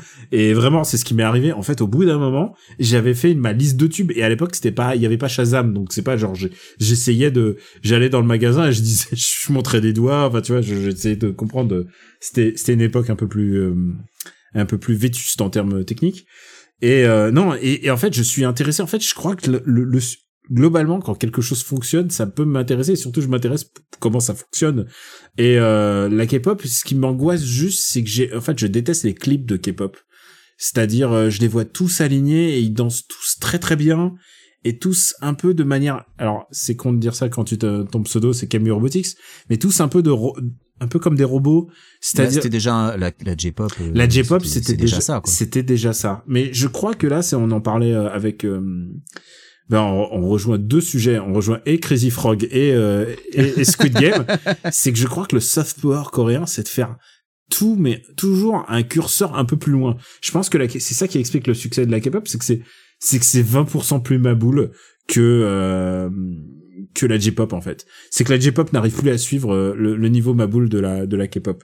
Après, euh, si vous êtes fan de l'un ou l'autre, ne nous envoyez pas des trucs. Je ne suis pas du tout spécialiste. Je peux citer trois chansons, grand maximum. J'ai trois trucs que j'aime bien ou que je fais parfois quand je tombe dessus sur YouTube. Je me laisse aller à, à l'écouter, mais c'est pas mon, c'est ni mon style de, c'est ni mon style de prédilection et tout ça. Mais euh, Non, mais après, s'il y a des gens qui kiffent, tant mieux pour eux, c'est leur délire. Moi, je, je peux pas m'empêcher de me dire que si ça venait pas de Corée, si ça venait genre, là, tu sors la même chanson, mais genre d'Italie ou même pire de France, je sais pas si les gens aimeraient autant, en fait. J'en sais rien. mais l'Eurodance vient de l'Europe et je t'invite, Ouais, ouais, ouais. je t'invite à Mais je pense que c'est le côté exotique. Après, euh, peut-être que je me fourvoie complètement, hein, j'en sais rien. Écoute, euh, l'Eurodance, je pense que. Euh, je- on- écoute, j'espère que j'ai un ami qui va un jour se marier, qu'on fasse la playlist en Eurodance, comme ça tu, tu viendras et tu, tu apprécieras ça juste moi, moi, je vis dans un pays où maintenant les gens associent la techno avec l'EDM parce que parce que aux USA ils ont pas connu le phénomène Eurodance et donc ça débarque maintenant avec avec tous ces trucs de derm qu'on se tape en EDM. Donc c'est c'est EDM? compliqué. Excuse-moi. Electronic Dance Music, c'est euh, c'est genre euh, les guignols qui font des concerts où ils font semblant de tourner des potards. Ah, euh, c'est David Guetta. Ouais, voilà, ouais. Bon, D'accord. C'est bien que t'aies réussi direct à trouver de qui je parle. Mais c'est pas forcément que lui, hein. Il y a, il y a, des- il y en a des tonnes, hein. Il y a, il y a Steve Aoki, il y a, il y a Tiesto, enfin, tout ça, c'est des, tous ces tocards. Bah alors et ça c'est vraiment un, euh, phénomène un peu. euh, je suis désolé, je connaissais pas l'étiquette du tout. Donc ça c'est le phénomène dance music, mais euh... Qui est, euh, qui est majeur aux USA depuis euh, plus de 10 ans maintenant. ah ok d'accord. Je savais pas qu'on on l'appelait comme ah ça. ouais, non, avec des festivals gigantesques, enfin, c'est, alors que alors que la scène euh, électro-américaine est, est ultra ultra active et tout ça. Il y a Ah, mais, vraiment non, des mais la, mais la techno est née aux USA, la techno est née à Détroit, enfin voilà, t'as, t'as toute une scène Et- techno et qui existe depuis des années, mais qui n'a jamais, en fait, qui n'a jamais percé mainstream, euh, peut-être par volonté, mais le truc c'est que maintenant la, la techno est étiquetée, euh, le, étiquetée mainstream, bah c'est l'EDM et c'est, catastrophique. Ouais, pourtant c'est c'est con hein, parce qu'il y a vraiment des trucs je me souviens de de, de- des différents genres de- d'électro assez incroyables euh, aux États-Unis. Ah, bien sûr. et, euh, c'est presque, ouais, c'est presque, c'est presque dommage que tu dis. Mais après, je pense que quand les gens ont vu arriver l'Eurodance, ils ont dû penser la même chose de l'Eurodance en Europe, hein, tu sais. euh. Euh, qu'est-ce que la, ah merde, nous on aimait bien la pop suédoise et maintenant merde, on a, on a notre, notre Eurodance. Vas-y à toi. Est-ce que tu veux encore enchaîner une question? On s'en fait une dernière? Euh, ouais. Euh, euh, on a Francis Hipster et j'avoue j'ai beaucoup aimé son son nom donc c'est pour ça que j'ai choisi. Euh, qui nous demande une, qui nous pose une question BD très spécifique. Quel est votre avis sur la série ou le cycle des métabarons de Jodorowsky euh, des années 80 à aujourd'hui? Alors c'est le moment où je place que, eh ben je me suis arrêté avant en fait. Euh, j'ai lu euh, avant l'Incal et en fait j'avais commencé à lire l'Incal et puis je sais pas, ça m'a un peu perdu. Du coup, j'ai j'ai pas continué. Donc du coup, j'ai pas lu la caste des Mectabarons. Euh, j'ai pas lu après l'Incal. Euh, mais euh, j'étais j'aimais beaucoup avant l'Incal. En fait, je trouvais ça très drôle. Euh, et puis euh, et puis bah l'Incal, ça m'a un peu perdu. Et c'est vrai que c'est une série dont j'ai très très envie de m'y remettre. En fait, le problème c'est que les intégrales coûtent un peu cher. Euh, mais Puis euh, surtout, mais elles sont, elles sont un peu dissociées les unes des autres, en fait, j'ai envie de dire. Oui, oui, euh, John. Full avant l'Incal, il y a, il y a vraiment un, un ton qui est très très différent. C'est pour ça que j'étais, ça m'avait un peu perdu. Après, j'étais jeune en plus. Je pense que j'étais un peu trop jeune pour me les pour me les envoyer. Euh, C'était l'époque où je, je traînais beaucoup dans la bibliothèque pour pour m'envoyer un maximum de bandes dessinées. Donc euh, voilà. Quand il dit euh, les métabarons, est-ce qu'il veut dire juste les métabarons, donc les albums principaux, ou est-ce que, ou est-ce que c'est euh, en comptant les, Est-ce que ça inclut tout l'Incal Je sais pas. ou est-ce que ça inclut les autres séries? Parce que les autres séries, il y a des trucs extraordinaires. hein. Euh, bah, après, je sais pas. C'est vrai que euh, ça ça englobe tellement d'œuvres en plus que il y en a beaucoup. Moi, je te dire un truc. Bah, il y a, y a un- j'en ai les dernières que j'ai lues, c'était, euh, c'était celle qui était écrite par, évidemment par euh, Jodo, euh, qui s'appelait Final Incal et qui était avec euh, dessiné par Ladron. C'est le dernier boulot que je connais de Ladron. Et c'est vraiment, euh, ex- enfin, j'adore le son dessin. En fait, je pense que c'est depuis. Euh, ah, c'est faire une insulte aux autres, mais euh, depuis euh, Mobius, c'est le dernier, à, c'est le plus grand des talents euh, à cette euh, attelé à la tâche. Après, ils sont tous. C'est ça qui est assez étonnant avec les métabarons, c'est que ça pousse les gens à, à- dans leur retranchement artistique. C'est-à-dire, tu peux pas venir faire les métabarons, tu peux pas faire du, tu peux pas, tu peux pas cachetonner quoi. Il faut que tu balances le me- la meilleure chose que tu as euh, sous tes crayons. Et, euh, et c'est pour ça que je trouve ça que cette série est assez euh, assez fascinante. Quoi. Bah, euh, alors tu vois, j'avais oublié l'existence de, de Final Incal en fait, et c'est vrai que bah. Ah, moi, je sais parce que je- après euh, je- après l'Incal. Euh, moi, je, je situe parce que vraiment, euh, à un moment, je me suis dit, mais qu'est-ce que de, qu'est-ce qui devient la drone? La drone fait très peu de comics mainstream, et quand il les a fait, il a été extraordinairement marquant. Il m'a, il m'a marqué personnellement parce qu'il avait fait euh, tout un arc de Cable, mais dessiné avec le style de Kirby, mais façon la drone. C'était extraordinairement beau. Et, euh, et du coup, je me suis dit, mais qu'est-ce qui devient la drone Mais j'avais fait la même réflexion pour Travis Charest. J'ai dit, mais qu'est-ce qui devient Travis Charest? Bah, Travis Charest, il est, pourquoi il s'est arrêté de dessiner 10 ans Eh des ben, comics, c'est qu'il a fait Eh les ben, la drone, il travaille sur les fils d'El Topo. Sache-le. si t'as aimé El Topo, t'aimeras la suite en BD. Ah putain. le problème c'est que c'est que je prends pas je, je prends pas assez de de, De drogue. de stupéfiants pour tout comprendre. pour je, apprécier. je précise, je ne prends aucun stupéfiant. Donc pas assez. C'est logique. Donc, donc pas assez, oui oui. Surtout pour un, un amateur de belle musique euh, électro euh, euh, Eurodance. Comme Crazy Frog. Eurodance comme tu l'aimes. Allez, euh, une dernière, vas-y.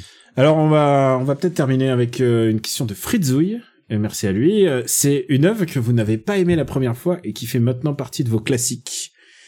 Et euh, bah vas-y Benji. Eh ben j'en ai un. Euh, je t'avoue que la première fois que je l'ai vu, j'ai pas aimé Munich et que et que maintenant ça fait partie de mes classiques parce que Je pense que déjà ça je- fait partie du top du peloton de, Ouais, de ouais, ouais. Spielberg. euh, ah ouais, ouais, c'est pour, ouais, c'est dans mon top 5 Spielberg, je pense. C'est, euh, je sais pas, la première fois que je l'ai vu, j'étais, euh, j'étais, j'avais dû passer à côté, ou alors j'avais pas assez dormi, j'étais mal luné, j'en sais rien. Je, je m'étais, j'étais pas du tout rentré dedans, en fait. Et, euh, et je sais pas, j'avais trouvé ça chiant et poseur, j'en sais rien. Et ensuite, je l'ai revu, et c'est là que je me suis rendu compte du, non, du, il y a, il y a de la puissance, du génie de la mise en scène, de, Enfin non, j'aime tout maintenant dans Munich. Je, je, je me l'explique pas en fait le fait de ne pas avoir aimé la première fois.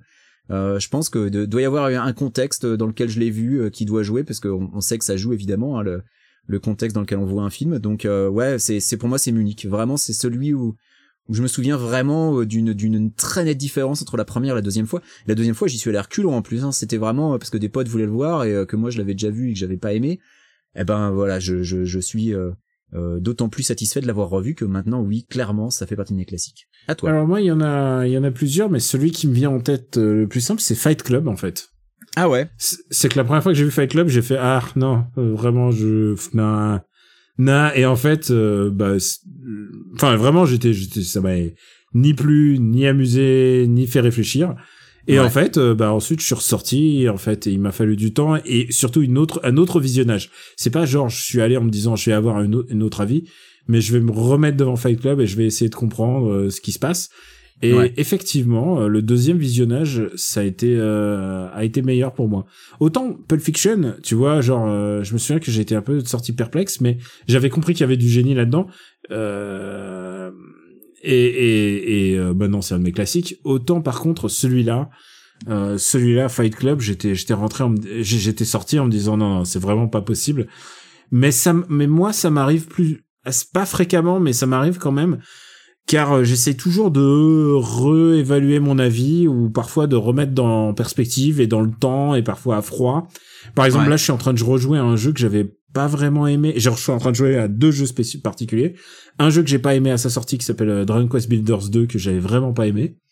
Et euh, bon, euh, pas, pas de surprise, il y a vraiment des, des, des, problèmes, mais mais euh, mais je peux y prendre plaisir. Mais c'est un jeu. Oui, parce que t'avais, t'avais beaucoup aimé le premier, si je me J'ai adoré le premier et le deuxième. Le deuxième, il est, euh, il y a du gras autour, on va dire.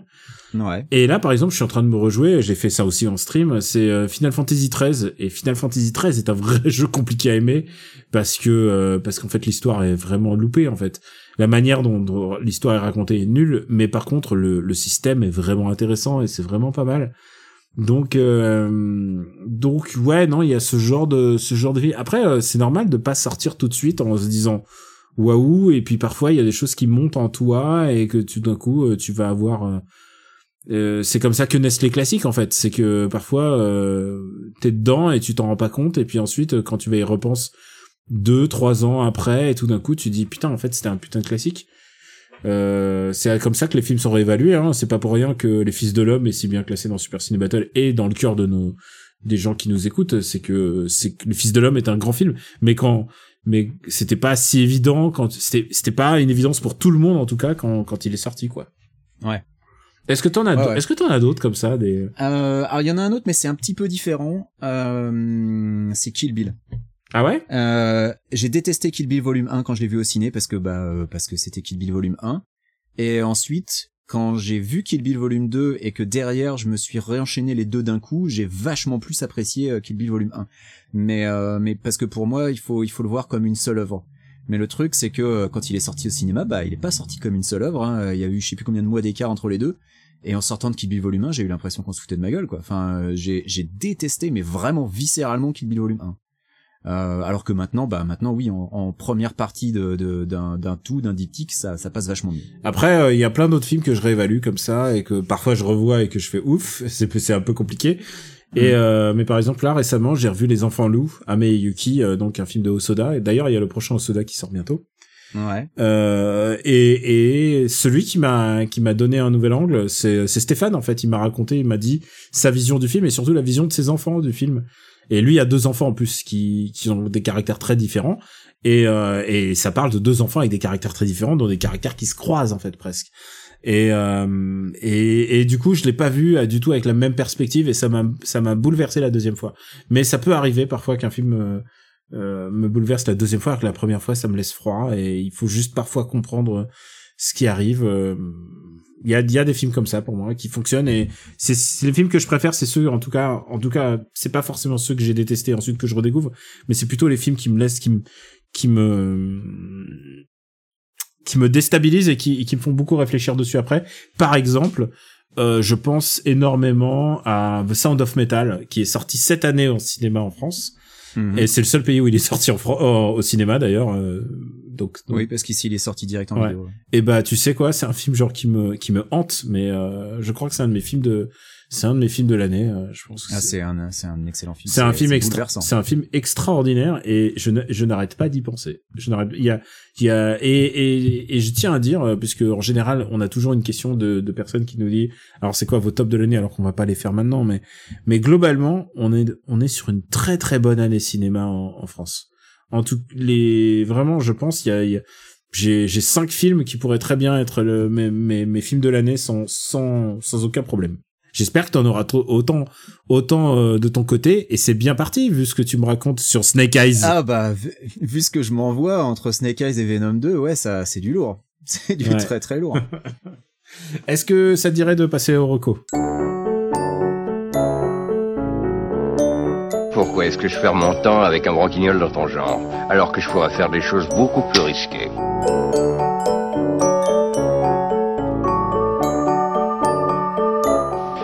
Ranger mes chaussettes par exemple. After Eight est un titre trompeur parce qu'à la fin on balance nos recommandations. Benji à toi de jouer. Alors, je vais recommander euh, bah d'abord un film que j'ai vu dernièrement, un film que j'ai vu sur Netflix, euh, qui n'est pas une nouveauté. Hein, pour le coup, c'est c'est vraiment un truc pas récent, mais j'avais envie de le revoir parce que ça faisait longtemps que je l'avais pas revu. Un film écrit par Shane Black et réalisé par Tony Scott. Daniel, quel est ce film? Ah bah c'est euh, le, le dernier Samaritain. Euh, Voilà, The Last Boy Scout en VO avec euh, euh, avec j'ai failli dire avec Will Smith, avec Bruce Willis à l'époque où il en avait encore quelque chose à foutre euh, et avec Damon Wayans. Et, euh, eh ben c'était bien, c'était bien. Ça faisait longtemps que je m'étais pas, je m'étais pas envoyé un, un film avec des dialogues comme ça, euh, avec des punchlines euh, qui sont aussi mémorables. Ah bah c'est Euh, même- c'est du Shane Black dans dans le texte. Voilà, c'est du Shane Black tout craché avec euh, avec une gamine de 13 ans qui jure comme une chartière, c'est assez drôle. Euh, donc voilà, ça, ça reste euh, un classique. Après bon, c'est du Tony Scott, c'est pas le film le mieux réalisé de la planète hein, évidemment, mais c'est euh, toujours aussi efficace. Donc euh, voilà, si vous ne l'avez jamais vu, The Last Boy Scout, donc euh, le dernier Samaritain, c'est toujours aussi agréable. Toujours premier Un- sur l'actu, hein, After Eight. Mais ouais, ouais, bien sûr, un bon buddy movie des années 90. Écoute, faut pas, faut pas se priver. Euh, et puis bah écoute, tu te moques, premier sur l'actu, mais mon actu jeu vidéo, bah Marocco, c'est euh, c'est tout simplement Metroid 5, euh, à savoir Metroid Dread qui vient tout juste de sortir il y a moins de 48 heures euh, sur euh, sur Switch. Donc qui est bah je trouve très réussi. Je sais que tu ne l'apprécies pas forcément. Chez moi il fonctionne vraiment du tout au tout. Je trouve le jeu vraiment d'une je sais pas la prise en main je la trouve vraiment super fluide avec une une Samus qui est vraiment très réactive très très animale quelque part. Il y a un côté assez organique que j'aime beaucoup dans le dans les déplacements Euh, et puis euh, ouais non c'est c'est du bel ouvrage je trouve. Euh, on sent que que Mercury Steam après avoir bossé sur le remake de Metroid 2 qui était certainement le leur leur galop d'essai euh, pour se voir pour se voir attribuer ce- cette suite canonique bah je trouve qu'ils ont vraiment bien bossé. C'est beaucoup moins rigide que le précédent ça ça se laisse vraiment très agréablement jouer. Et il y a une mécanique vraiment agréable avec avec donc ces robots qui te pourchassent sur certains niveaux Euh, donc il y a, une vraie pression qui est mise euh, ça ça fonctionne. Et puis euh, comme c'est c'est délimité donc t'es pas constamment pourchassé. Donc t'as des, passages où tu peux un peu te reposer un peu explorer tranquille. T'as des passages où on te met un peu la pression. Non je trouve que c'est c'est vraiment pas mal foutu euh, avec un, level design bah, dans la droite lignée des épisodes précédents donc euh, moi j'apprécie vraiment beaucoup Metroid Bah écoute, comme tu l'as dit, c'est pas du tout mon cas, mais moi je suis pas le genre à, à dunker sur ton avis, à dire Oh. non non non, mais vous vous faites ça, mais moi non, je, je respecte votre avis. Moi je sais, je suis pas du tout ma cam. Je, je, on, je- on en parlera on en parlera dans un épisode spécial Metroid peut-être peut-être. Je, en tout cas, moi je, je voilà, je suis. ah toi je- tu ne recommandes pas Je ne recommande pas. Euh, mais c'est c'est c'est pas grave, hein. C'est c'est pour tous ceux qui auraient acheté des Switch OLED, c'est c'est le jeu idéal pour commencer. Euh, pour ma part, écoute, je vais je vais euh, dunker sur une de tes recommandations, mais c'est une recommandation qui remonte à l'épisode 78, ça veut dire ça date un peu ça date il y a plus de deux ans minimum, Euh, février 2019 février 2019. Ah, tu, tu te souviens, c'était le bon vieux temps. ouais Et euh, à l'époque on savait pas ce que c'était qu'une pandémie on savait pas ce que c'était que de monnaie. Et puis en plus, euh, il y a un truc important, c'est que euh, à l'époque, on se posait pas ce genre de question de savoir si Crazy Frog était un One Hit Wonder. Et ce film en question, euh, bah, je l'ai vu, euh, je l'ai vu sur, euh, je l'ai vu en VOD, euh, tout simplement. Il est disponible, euh, il est disponible sur euh, sur Amazon Prime, si je me souviens bien. Et c'est un film qui s'appelle Une famille sur le ring en français euh, et en VO, il s'appelle Fighting with My Family. Et euh, film plutôt agréable sur euh, sur une famille de catcheurs mais c'est marrant parce que alors moi je t'avoue un truc c'est que j'ai grosse lacune en catch c'est-à-dire le catch c'est vraiment un point de la pop culture qui me passe complètement à côté pas que je n'aime pas ça euh, dans ma famille, ils étaient très anti-catch, genre ah qu'est-ce que c'est que ces trucs, euh, machin, comédie, euh, ces ces trucs de, de cascadeurs, mais voilà. Et euh, mais moi j'ai jamais au contraire j'aurais été plutôt au contraire c'est plutôt ça aurait été mon genre de délire quoi parce qu'il y a des personnages il y a une mise en scène enfin c'est un c'est c'est le cirque mais mais chorégraphié quoi. Donc donc euh, moi j'aurais plutôt trouvé ça sympa. Mais ce qui est intéressant avec le, le catch c'est qu'à chaque fois qu'on te montre du catch on te montre pas les champions on te montre plutôt les un peu euh, les gens du bas. Et c'est exactement le propos de de ce film puisque euh, c'est une famille un peu de un peu de un peu au bord au bord de la route on va dire de de un ancien un ancien détenu sa femme et leurs deux enfants qui font du catch en famille et qui sont anglais en plus. Donc ils et ils envoient leur fille euh, et leur fille arrive à s'intégrer une espèce d'école de la WWE pour devenir euh, catcheuse professionnelle. Et c'est une école très très dure et euh, c'est assez intéressant parce qu'en fait, c'est pas seulement la le rise le rise de de cette fille qui s'appelle Paige, c'est son pseudo. C'est Paige, c'est une histoire vraie. Hein. C'est basé sur l'histoire vraie d'une catcheuse qui s'appelle Paige. C'est basé sur. Alors il y a le logo WWE partout, donc c'est vraiment. Ah oui, c'est euh, produit par la WWE. C'est c'est vraiment un véhicule à la gloire de. De la, gloire de WWE, genre ah là là, c'est super et tout. Ça permet des les gens de s'élever et tout. Euh, qui est qui est incarné par Florence Pugh et et quelle période elle traversait à l'époque puisque euh, entre ça il y a Midsommar euh, vraiment elle était dans une une espèce de phase ascendante de euh, les quatre filles du docteur March elle était vraiment dans une phase ascendante incroyable et je pense que je pense que suivez-la hein, je pense qu'elle a, elle a vraiment ah c'est c'est le premier film dans lequel je l'ai vu Florence Pugh c'était Fighting with My Family. Et bon il y a Nick Frost qui joue son père il y a Lena Headey qui joue sa mère et ce qui est intéressant c'est aussi le personnage de son frère son frère qui euh, lui n'est pas est recalé de cette école et du coup il va très mal le vivre en fait. C'est aussi une histoire de frères et de sœurs qui se jalousent. Et elle, lui qui sentait que lui c'était sa vie le catch alors que elle un peu moins et c'est pourtant elle qui a été choisie. Il y a un, plusieurs caméos notables mais dont un vraiment très important de Dwayne Johnson qui joue Dwayne Johnson. C'est pratique parce qu'il il le fait mieux que d'autres et euh, qui le montre évidemment sous le jour le plus favorable du, du monde. Il y a une très très bonne vanne euh, sur son rival de, de Fast Night, de Fast and Furious, je dis pas qui. Euh, je voilà, c'était vraiment. J'ai passé un. Il est, il est dans tous les trailers. Hein. ah ouais, c'est vrai. C'est pas c'est pas un gros secret. Ouais, bon bah si vous avez pas vu, ne ne, ne vous spoilez pas. Euh, Franchement, euh, donc ça s'appelle une famille sur le ring en français, euh, Fighting with My Family en VO et c'est disponible sur euh, sur Amazon sur Amazon Prime et, euh, et je voudrais rajouter une autre co. Euh, c'est toi qui m'y as fait penser. Ouais. Euh, c'est une série sur Netflix, c'est un documentaire qui s'appelle This is Pop. Et This is Pop, euh, c'est à la fois 44 minutes de, de documentaire sur un aspect de la pop de la pop culture et surtout de la pop culture musicale. Et le premier épisode est consacré aux Boys to Men et s'appelle le Boys to Men Effect. C'est assez intéressant parce que les Boys to Men est quand même un, phénomène culturel euh, musical assez important et euh, qui montre aussi à quel point euh, au moment où les Boys to Men auraient dû euh, perdurer en fait ils se sont fait dépasser parce que il y a tout d'un coup il y a tout d'un coup des groupes avec des chanteurs blancs qui ont fait la même chose qu'eux et tout d'un coup bah les blancs ils ont forcément plus de succès ils sont plus passés à la radio et donc du coup ce qui explique le déclin des boys men. Ça c'est que le premier épisode. Le deuxième épisode c'est un épisode entièrement consacré à l'autotune et je te dis il est passionnant. Et pourquoi l'autotune? Tu me dis, ça, c'est moche l'autotune et tout ça, mais il, il rentre dans l'histoire de l'autotune, c'est-à-dire, il va pas seulement chercher euh, Kanye West, Cher et compagnie, ils interrogent le gars qui a incarné l'autotune, à savoir T-Pain. Alors T-Pain, c'est le gars qui faisait des featuring d'autotune sur tous les chansons rap de de cette période-là. Il est et, et c'est assez passionnant parce que ça t'explique qu'à un moment il y a Usher qui arrive, il croise dans T-Pain dans l'avion et il lui fait en fait, euh, tu sais quoi, euh, why did you fuck up, fucked up music? tu vois, c'est genre, tu vois, genre, pourquoi t'as niqué la musique euh, T-Pain et T-Pain est rentré en dépression à cause de Usher. et, et c'est passionnant parce que ça te montre aussi le créateur de l'autotune et c'est fascinant, en fait. C'est un petit, c'est un mec, c'est un, c'est un programmateur, mais genre un petit vieux, il s'est dit, bon, on va coder, on va coder la voix, en fait, c'est pas compliqué. Et c'est lui qui a inventé l'autotune. Et, euh, c'est passionnant. Et le troisième épisode est celui, euh, est celui qui est le plus qui est le plus ouf. En fait, le troisième épisode, il est vraiment génial. C'est le premier que j'ai regardé de la série.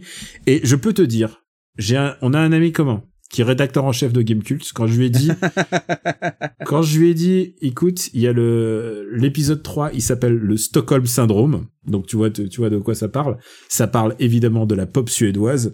Et quand je lui ai dit, je lui ai dit ça, il m'a dit, t'inquiète, je l'ai déjà vu deux fois. mais tu sais, je suis pas fort, je suis pas forcément euh, immédiatement euh, foncièrement contre l'autotune. Je pense que bien utiliser l'autotune, c'est un super outil. Le truc, c'est de pas en faire n'importe quoi, quoi. C'est comme tous les outils. Là, je te parle de, de troisième épisode, donc Stockholm Syndrome, et qui parle évidemment de la pop suédoise. Et donc, euh, donc. Et donc euh, Ace of Base, ABBA, tout ça. Mais aussi Britney Spears. Mais aussi. Attends, elle est, elle est suédoise, Britney Spears? Mais c'est ça. M'apprends un truc. Mais c'est ça qui est incroyable, c'est que toutes les chansons de Britney Spears de ses premiers albums, entièrement production suédoise. Ah, produite par un suédois. Oui. Exactement. Backstreet Boys, les chansons que j'ai chantées au karaoké de ton mariage, Ah ouais. toutes des chansons suédoises. Et donc ça parle Et ouais. évidemment des grands créateurs de, de production suédois, dont Max Martin, qui est euh, le le summum du le summum du summum, mais aussi de toute cette génération de de d'a- d'artistes américains qui fait que la Suède est c'est les leaders sur la pop euh, sur la pop euh, la pop radio, la pop euh, la pop populaire, je sais pas comment tu pourrais la qualifier, mais c'est ça explique pourquoi ils sont à la fois euh, à la fois populaires et aussi discrets parce que c'est ça qui se transparaît aussi de ce reportage là, c'est que euh, en fait bah euh, bah en fait les Suédois ils aiment pas se vanter en fait. Ils diront ouais, ils diront vous avez vendu quand même euh, que- de 30 millions d'albums le mec il va faire ah, ah, ouais, demandez plutôt à l'autre. Et ils sont tous un peu comme ça, les enfin en tout cas les euh, montrés dans ce reportage, ils sont tous un peu comme ça. Il y en a aucun qui se vante alors qu'ils ont vendu des millions d'albums. Et surtout ils sont discrets parce que tu sais pas que spontanément tu sais pas que Britney Spears et Backstreet Boys et compagnie, eh ben en fait toutes leurs chansons, elles ont été écrites par ce par cette espèce de vista suédoise. C'est vraiment le on parlait de soft power coréen, là on est vraiment le soft power de Suède. Là je t'ai parlé que des trois euh, des trois premiers reportages, il y en a encore un consacré à la Britpop, il y en a un autre consacré à la musique country qui devient pop. Euh, voilà, il y en a un, il y en a un que je te, je te conseille que je n'ai pas encore vu, qui s'appelle Festival Rising, qui parle des festivals et je sais qu'à quel point les festivals ça compte pour toi. Donc voilà, c'est une série de, euh, c'est une série de documentaires. Il y a, il y a genre euh, 8 épisodes et euh, ça dure à chaque fois 44 minutes. C'est à chaque fois un réalisateur différent, donc il y a vraiment une une une patte très différente dans le traitement et dans l'humour parce qu'il y a beaucoup d'humour dans ces trucs. Si vous êtes un expert de, de de chaque question, je pense pas que ça vous apprenne quelque chose, mais c'est très très très plaisant de, de franchement le l'épisode suédois il est extraordinaire voilà je pense que l'épisode suédois il vaut vraiment le détour voilà Bah écoute, tu euh, non mais tu parles de pop suédoise, mais il y a il y a des chanteuses suédoises qui cartonnent à l'international, notamment aux US. Personne sait qu'elles sont suédoises. Je pense à Robin dans Ah, les années Robin. 90. mais Rob- Robin avec Show Me Love. euh, Enfin, c'était c'était elle était énorme, elle était gigantesque. Euh, elle a fait des collaborations avec Roxop d'ailleurs, qui est un groupe que j'adore derrière. Mais euh, plus récemment, euh, par exemple, elle est suédoise. Euh, elle, elle est plus dans les milieux indés, mais euh, elle a quand même pas mal cartonné. Et puis, bah, je pense aussi à Tovlo plus récemment, euh, qui a eu un, un succès euh, qui s'appelle Habits. Euh, qui, qui était qui a été gigantesque aux USA euh, et euh, le, le pire c'est que ça a été ce qu'on appelle un sleeper hit parce que c'est sorti genre un an avant avant que ça cartonne euh, je sais plus exactement quel est l'événement qui a fait que ça a cartonné un an après sa sortie mais euh, mais voilà c'était le, le morceau que j'entendais à la radio euh, tout le temps quoi et euh, il est euh, cinq fois euh, platine aux, aux USA et on sait que de nos jours euh, faire cinq fois platine c'est quand même pas évident quoi. Et euh, bien entendu, juste pour toi Benji, je te conseille aussi cet épisode de Stockholm Syndrome parce que ça parle aussi de ton groupe de Rodez préféré, à savoir Ace of Base. ah mais oui mais Ace of Base évidemment quoi. Gros Gros souvenir gros souvenir, Ah, on est euh, adolescence pure là. ah bah Ace of Base The Sign All That She Wants oui non clairement. Happy Nation que Heureusement que tu m'as pas fait la blague du genre ah ouais euh, j'adore Ace of Base, euh, Every Breath You Take, euh, Walking on the Moon.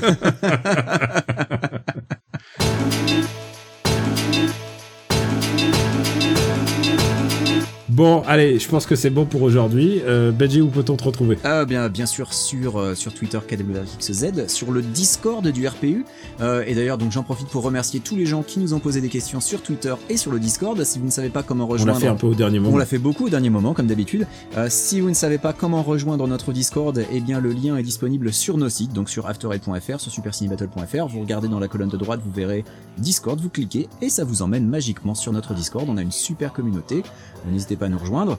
Euh, et puis bah voilà, écoute, euh, je, n'ai toujours pas repris Twitch. Je sais que j'avais dit euh, il y a un, un petit moment déjà que ça, ça me trottait, ça me trotte toujours, hein, ça me trotte toujours dans la tête, mais je l'ai toujours pas fait. Et puis, euh, et puis j'ai une idée de, de projet, euh, j'ai une idée de projet de secret. Ah, d'accord. Mais, euh, mais c'est pour, pour. D'accord. ça- Ah, j'adore les projets secrets. Ouais. Et pour ma part, Camille Robotique sur Twitch, vous pouvez me retrouver sur Gamecult évidemment pour Gaijin Dash, et puis After Eight, Super City Battle, et tout ce que vous connaissez déjà. Il y a juste une chose, une nouveauté dans, dans, dans mon actus, c'est que j'essaye d'un de donner rendez-vous tous les mercredis pour... Alors les gens m'ont dit, est-ce que c'est After Eight solo? Non, c'est pas du tout la même chose. C'est un moment où je parle que de, de culture en général. Alors c'est culture pop, mais il n'y a pas que. Euh, ça peut être aussi des expositions, ça peut être aussi euh, voilà, ça peut être d'autres d'autres choses culturelles. Et euh, bon, globalement, on parle quand même beaucoup de cinéma, de séries euh, et de d'autres et beaucoup de bandes dessinées évidemment, de comics. Mais surtout, comme il y a le visuel, je peux montrer les choses. Je peux euh, montrer les vidéos que j'ai pris euh, dans les expositions. Je peux montrer euh, des pages qui se tournent. Je peux montrer euh, des bouquins. Euh, et j'essaye de faire ça le plus proprement possible. J'ai même payé un excellent artiste pour faire le design du layout. J'espère que tu l'as vu, euh, Benji. Euh, et voilà, donc euh, je donne ce rendez-vous à tous les mercredis. Ça s'appelle Culture Robotics. C'est sur Twitch, bien évidemment, vers 22h30. Mais euh, je donne aussi la VOD euh, sur le sur mon sur une chaîne YouTube, sur ma chaîne YouTube. Euh, Camille Robotics si vous voulez la trouver. Et donc euh, je laisse la VOD de- des derniers épisodes et je laisse j'essaye de laisser le chat pour que l'ambiance reste euh, reste gardée quoi. Que j'ai pas juste euh, que quand je rebondis sur quelque chose c'est c'est je, rebondis sur les les discussions que j'ai avec les gens et c'est ça aussi qui fait un peu le le, sel de cette de cette émission. Donc voilà j'espère que vous allez être nombreux à suivre et et ou peut-être vous suivez déjà et je vous en remercie. Donc ça s'appelle Culture Robotics sur Twitch et euh, après sur YouTube. Tu as finalement 1h, 1h20 d'enregistrement. Quand même, Va falloir quand même, voilà. On va tailler dans le gras. Exactement. Euh, bah écoutez, After Eight, Bah des bisous, voilà. des bisous pour tout le monde. After Eight est disponible sur le site aftereight.fr où vous avez euh, le lien pour le Discord. Le lien sur le Discord d'ailleurs, il est en rou- il est en roulement sur euh, sur les streams Twitch que euh, de n'importe lesquels que je fais, il y a toujours il y a marqué "Eh, on a enfin notre Discord" alors que ça fait quand même ça fait ça fait ça, Ça, fait ça fait bientôt deux ans. ah ça fait deux ans déjà. Waouh. Ah bah euh, ça fait plus d'un an qu'on est en pandémie, euh, mec. Donc euh, le Discord existait déjà. Ah, avant. c'est vrai. Heureusement qu'il est là. Et, Eh franchement, tu sais quoi, je ne pensais pas qu'on j'allais autant m'amuser avec ça. Je pensais pas que ça, ça allait créer une espèce de communauté sympathique et. euh, Et, et- et je, franchement, hein, je- j'en profite pour féliciter notre communauté parce que ça se passe vraiment très bien. ouais. Il y a très rarement des débordements, c'est vraiment super. Super communauté, bienveillante. Ouais, ouais, Ouais. et euh, sans, sans qu'on sans, sans qu'on sans qu'on joue à la police. Enfin, surtout toi. On a, mais on a, on n'a pas trop besoin de jouer à la police et c'est vraiment cool que voilà, on ait une communauté euh, safe, bienveillante. Euh, et en plus, euh, a- alors qu'en plus on a joué à Mario Kart avec certains de membres de la communauté, alors que ça aurait pu dégénérer, tu vois, Discord. Mario Kart, il y a quand même moyen de briser des amitiés. Donc, euh. Moi, j'ai fait. euh, comment il s'appelle déjà le jeu euh, t'as joué à Among Us. Among Us. Ouais, j'ai joué à Among Us et. Et euh, mais on essaye plusieurs types de jeux là. Récemment, on s'est mis au jeu de baston. on a on a on fait du street avec avec 30 an- 30e anniversaire parce qu'on fait du, du 2x et du hyper fighting. Donc très très old très pointu. Mais on s'amuse, on s'amuse. Bon bah voilà, c'est tout pour aujourd'hui. On vous embrasse très fort. Et, euh, et on vous remercie de nous suivre. C'est After Eight sur after8.fr et voilà. Et, et sur toutes les applis de podcasts dédiés et pas sur les, les portails propriétaires des, des gens, des gens qui, qui veulent se faire de, Des, des, des gens qui veulent faire qui de la maille. se faire de la maille sur notre dos. on vous embrasse très fort Voilà. et on vous dit à très très très bientôt. Ciao. Bisous, ciao. Bisous, ciao.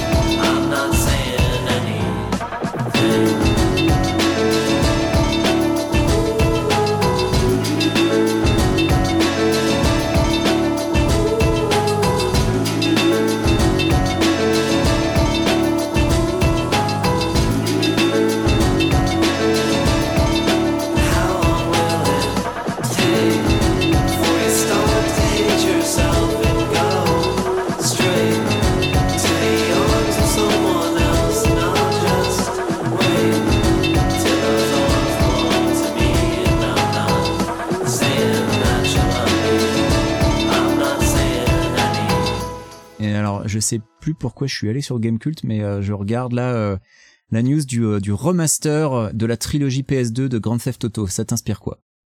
Euh... Est-ce que tu y as joué toi à l'époque déjà? Non, je crois que mon premier GTA, c'était GTA 5. C'est vrai, t'as pas fait le 4 Le 4, c'est lequel? C'est Nico Bellic, c'est ça? C'est Nico Bellic, ouais. J'ai fait une heure et j'ai fait ah non non, ça m'intéresse pas. D'accord. Alors moi, tu vois, j'avais joué à GTA 1 Mhm. sur PC. Ensuite, j'avais joué à GTA 2 sur PC. Et ensuite, quand GTA 3 est sorti, j'avais pas de PS2, j'avais juste euh, un GameCube, donc euh, Mhm. bah, j'avais un peu zappé. Ah, tu dis un GameCube, toi. Ouais, ça dépend. Des fois, je dis un, des fois, je dis une. Je suis, Mhm. je suis pas, je, je suis pas chiant. euh, Les gens disent ce qu'ils veulent. Euh, et ensuite, j'ai joué à, j'ai joué à Vice City sur PC, mais beaucoup plus tard. Et en fait, la maniabilité m'a complètement rebuté. Euh, du coup, j'ai, j'ai zappé San Andreas, qui est, je pense, une erreur parce que c'était le plus important, celui dont tout le monde parlait. Euh, après, j'ai fait le 4 euh, sur Xbox 360. J'ai acheté une 3.6 pour GTA 4. C'est le jeu qui m'a vendu la next gen, en fait. Et, euh, et j'avais adoré, vraiment j'avais adoré. Je pense qu'à l'heure actuelle ça reste mon préféré, euh, avec en plus les, les, les, les contenus additionnels qui étaient vraiment fantastiques. Le, le Ballad of Gay Tony était extraordinaire. Euh, et ensuite euh, j'ai j'ai fait j'ai essayé de jouer au 3 mais ça a beaucoup trop mal vieilli, c'était pas possible au bout de deux heures, j'ai laissé tomber. Et donc là, ils ressortent lesquels, en fait? J'ai pas compris. Ils ressortent le 1, 2, 3.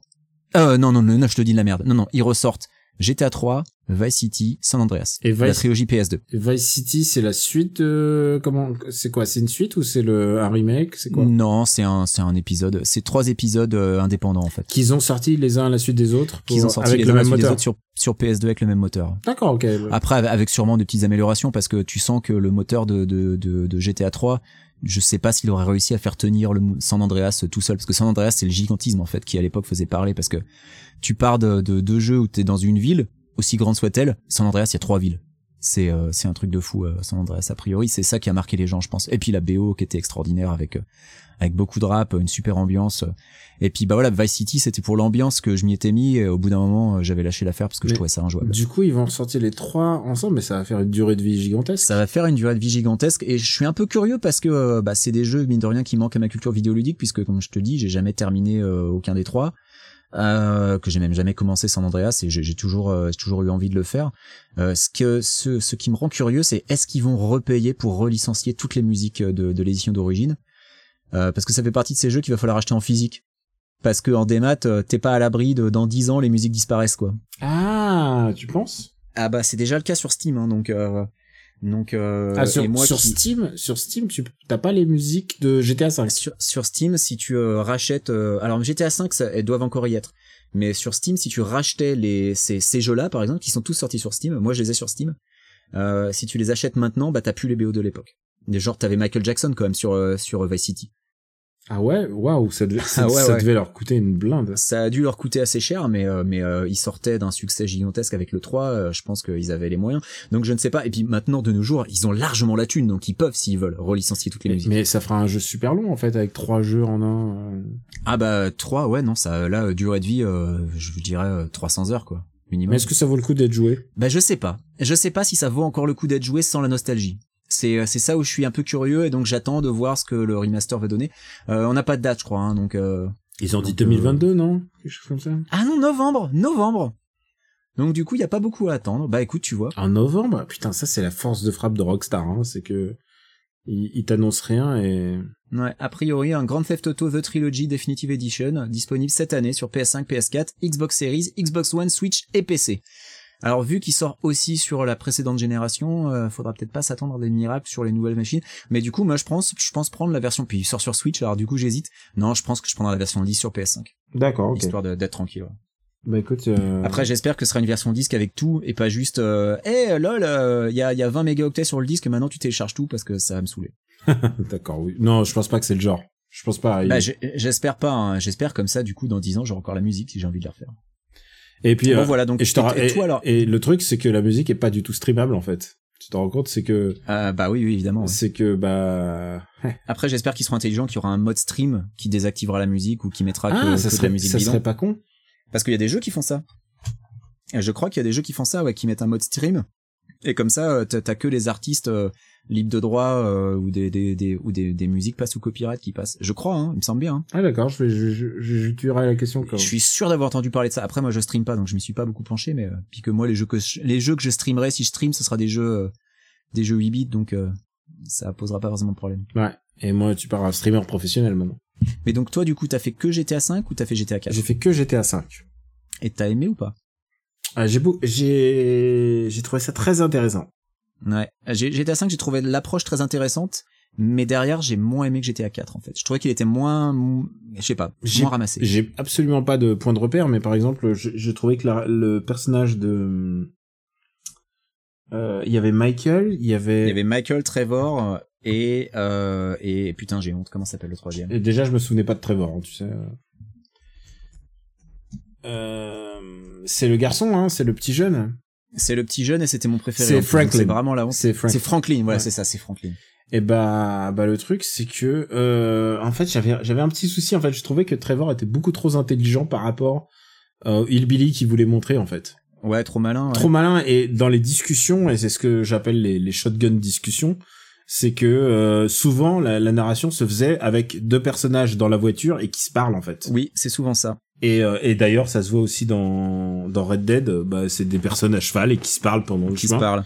Et ce qui, est, ce qui est souvent un problème quand tu joues en, pour les gens qui jouent en VO et qui sont pas parfaitement bilingues, c'est que parfois ça te sort de l'argot, euh, des accents improbables et que bah, lire les sous-titres en conduisant, c'est pas possible. Et euh, et je trouvais et en plus surtout parce que dès que tu bumpes une voiture, le, le dialogue s'arrête. c'est ça qui est rigolo. Oui, et- Et le pire, c'est dans Red Dead où euh, le- tu fais pas gaffe, tu peux mourir quoi. Mais euh, mais je trouvais ça, je trouvais qu'il était trop et je- genre il y a un moment où, il, où où les discussions étaient un peu trop euh, pointues, je trouvais pour pour le personnage de Trevor. Et par contre, je trouvais que Michael était le personnage le plus intéressant parce que c'est lui le le point de vue en fait. C'est lui le mec dépassé par la situation et qui, Alors je trouve que c'est Franklin le point de vue. Moi, Ah, moi, je trouve parce que, que- c'est c'est le mec qui se retrouve projeté dans un univers criminel qui qui maîtrise pas. qui maîtrise pas et lui c'est le noob. Mais je trouvais que je trouvais que Michael au moins il a un arc. Ah, Franklin n'a pas d'arc, Ah oui, n'a oui. pas d'arc quoi. Ouais, et, et Trevor n'a pas d'arc non plus. Hein. Trevor, il est là pour être le zinzin de, de l'espace. Et, et c'est vrai que mon dialogue préféré, c'est justement entre Michael et Trevor, quand t'as Michael qui lui parle des hipsters et Qui lui parle de ça. Est-ce que tu tu t'es ah oui tu t'es euh, tu t'es gentrifié. et voilà, et qui lui dit c'est toi le hipster d'origine. C'est toi, c'est à toi le original hipster et le mec il lui fait mais je vais te, je vais te- je vais te buter. En effet, c'est très drôle, mais je pense que c'est c'est comme on dit chez toi, c'est un peu on the nose. Mais et c'est vrai que c'est c'est ces moments où euh, tu tu switches sur Trevor et il se réveille en slip sur une plage Mhm. avec cinq cadavres autour de lui. La première fois, t'es mort de rire. Bon, au bout de deux, trois fois, tu commences à voir le, de l'artifice, quoi. Tu, Ouais. tu dis, bon, ça, ça a fonctionné la première fois, là, euh, il, il fallait pas, quoi. Fallait le faire qu'une seule fois. ouais, mais en même temps, tu sais quoi, il y a des trucs que je rejouerais bien. Par exemple, il y a toutes les parce que c'est vraiment un jeu où il faut refaire toutes les les les missions en fait pour y profiter quoi. C'est comme Red Dead. Je pense que si tu fais pas les missions annexes, le jeu il est pas si bien que ça en fait. Et c'est vraiment euh, quand tu fais les missions annexes que ça devient cool. Dans Ah, les mais dans c'est- les C'est comme ça que tu, tu profites vraiment du, du, du jeu. en dans fait, les missions annexes de GTA, euh, je voulais faire toutes les missions du psy, les missions du yoga, enfin vraiment il y a des trucs débiles. Et J'ai sont- tout fait. Euh, j'ai pas 100% le jeu parce qu'il y a des trucs, c'est de la collecte, c'est laisse tomber. Ah quoi. oui, genre il fallait passer en avion sous tous les tous les ponts.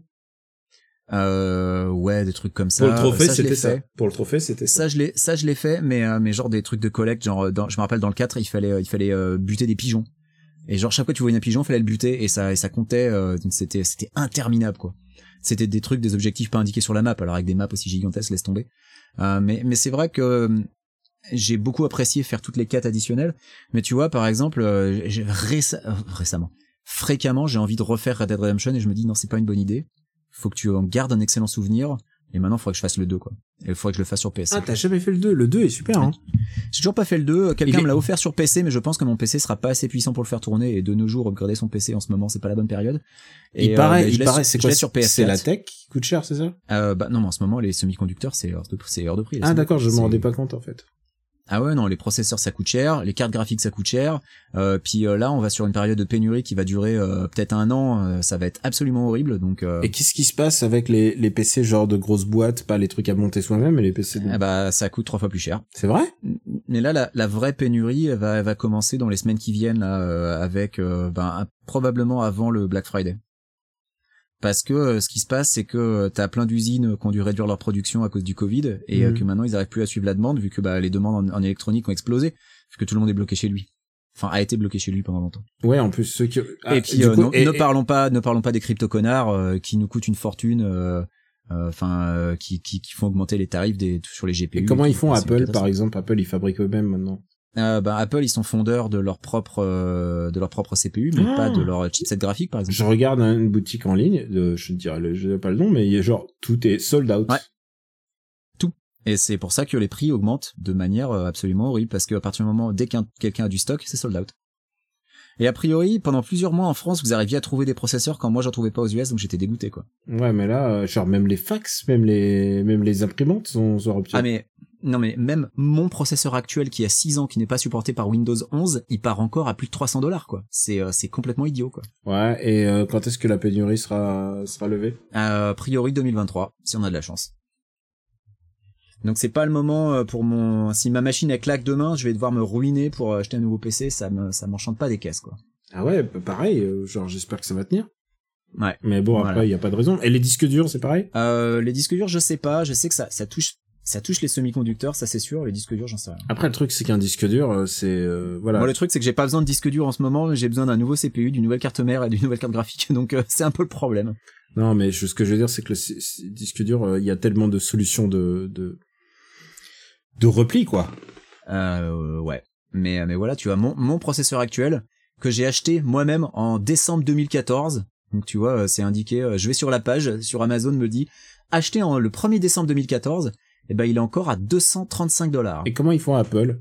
Ben Apple, ils font de même leur processeur. Ah, mais ils ont ils ont besoin de composants aussi. Mais Apple aussi vont avoir, mais Apple aussi, ils vont devoir, euh, ils vont, ils vont devoir limiter les stocks à un moment. Bah ouais, ouais, mais en plus euh, ça doit, il y a le téléphone portable et les montres Tu sais, et tout tu ça. sais qu'à l'heure actuelle, euh, les, les voitures, les voitures, c'est une grosse catastrophe quoi. Les, les voitures, il y a une grosse grosse pénurie parce que pareil, les, les constructeurs s'attendaient à ce que la demande baisse et en fait elle a augmenté. Ah. bon, je coupe peut-être. Ouais, moi aussi. Hop, ça te fait un bonus. Ça fait un long bonus.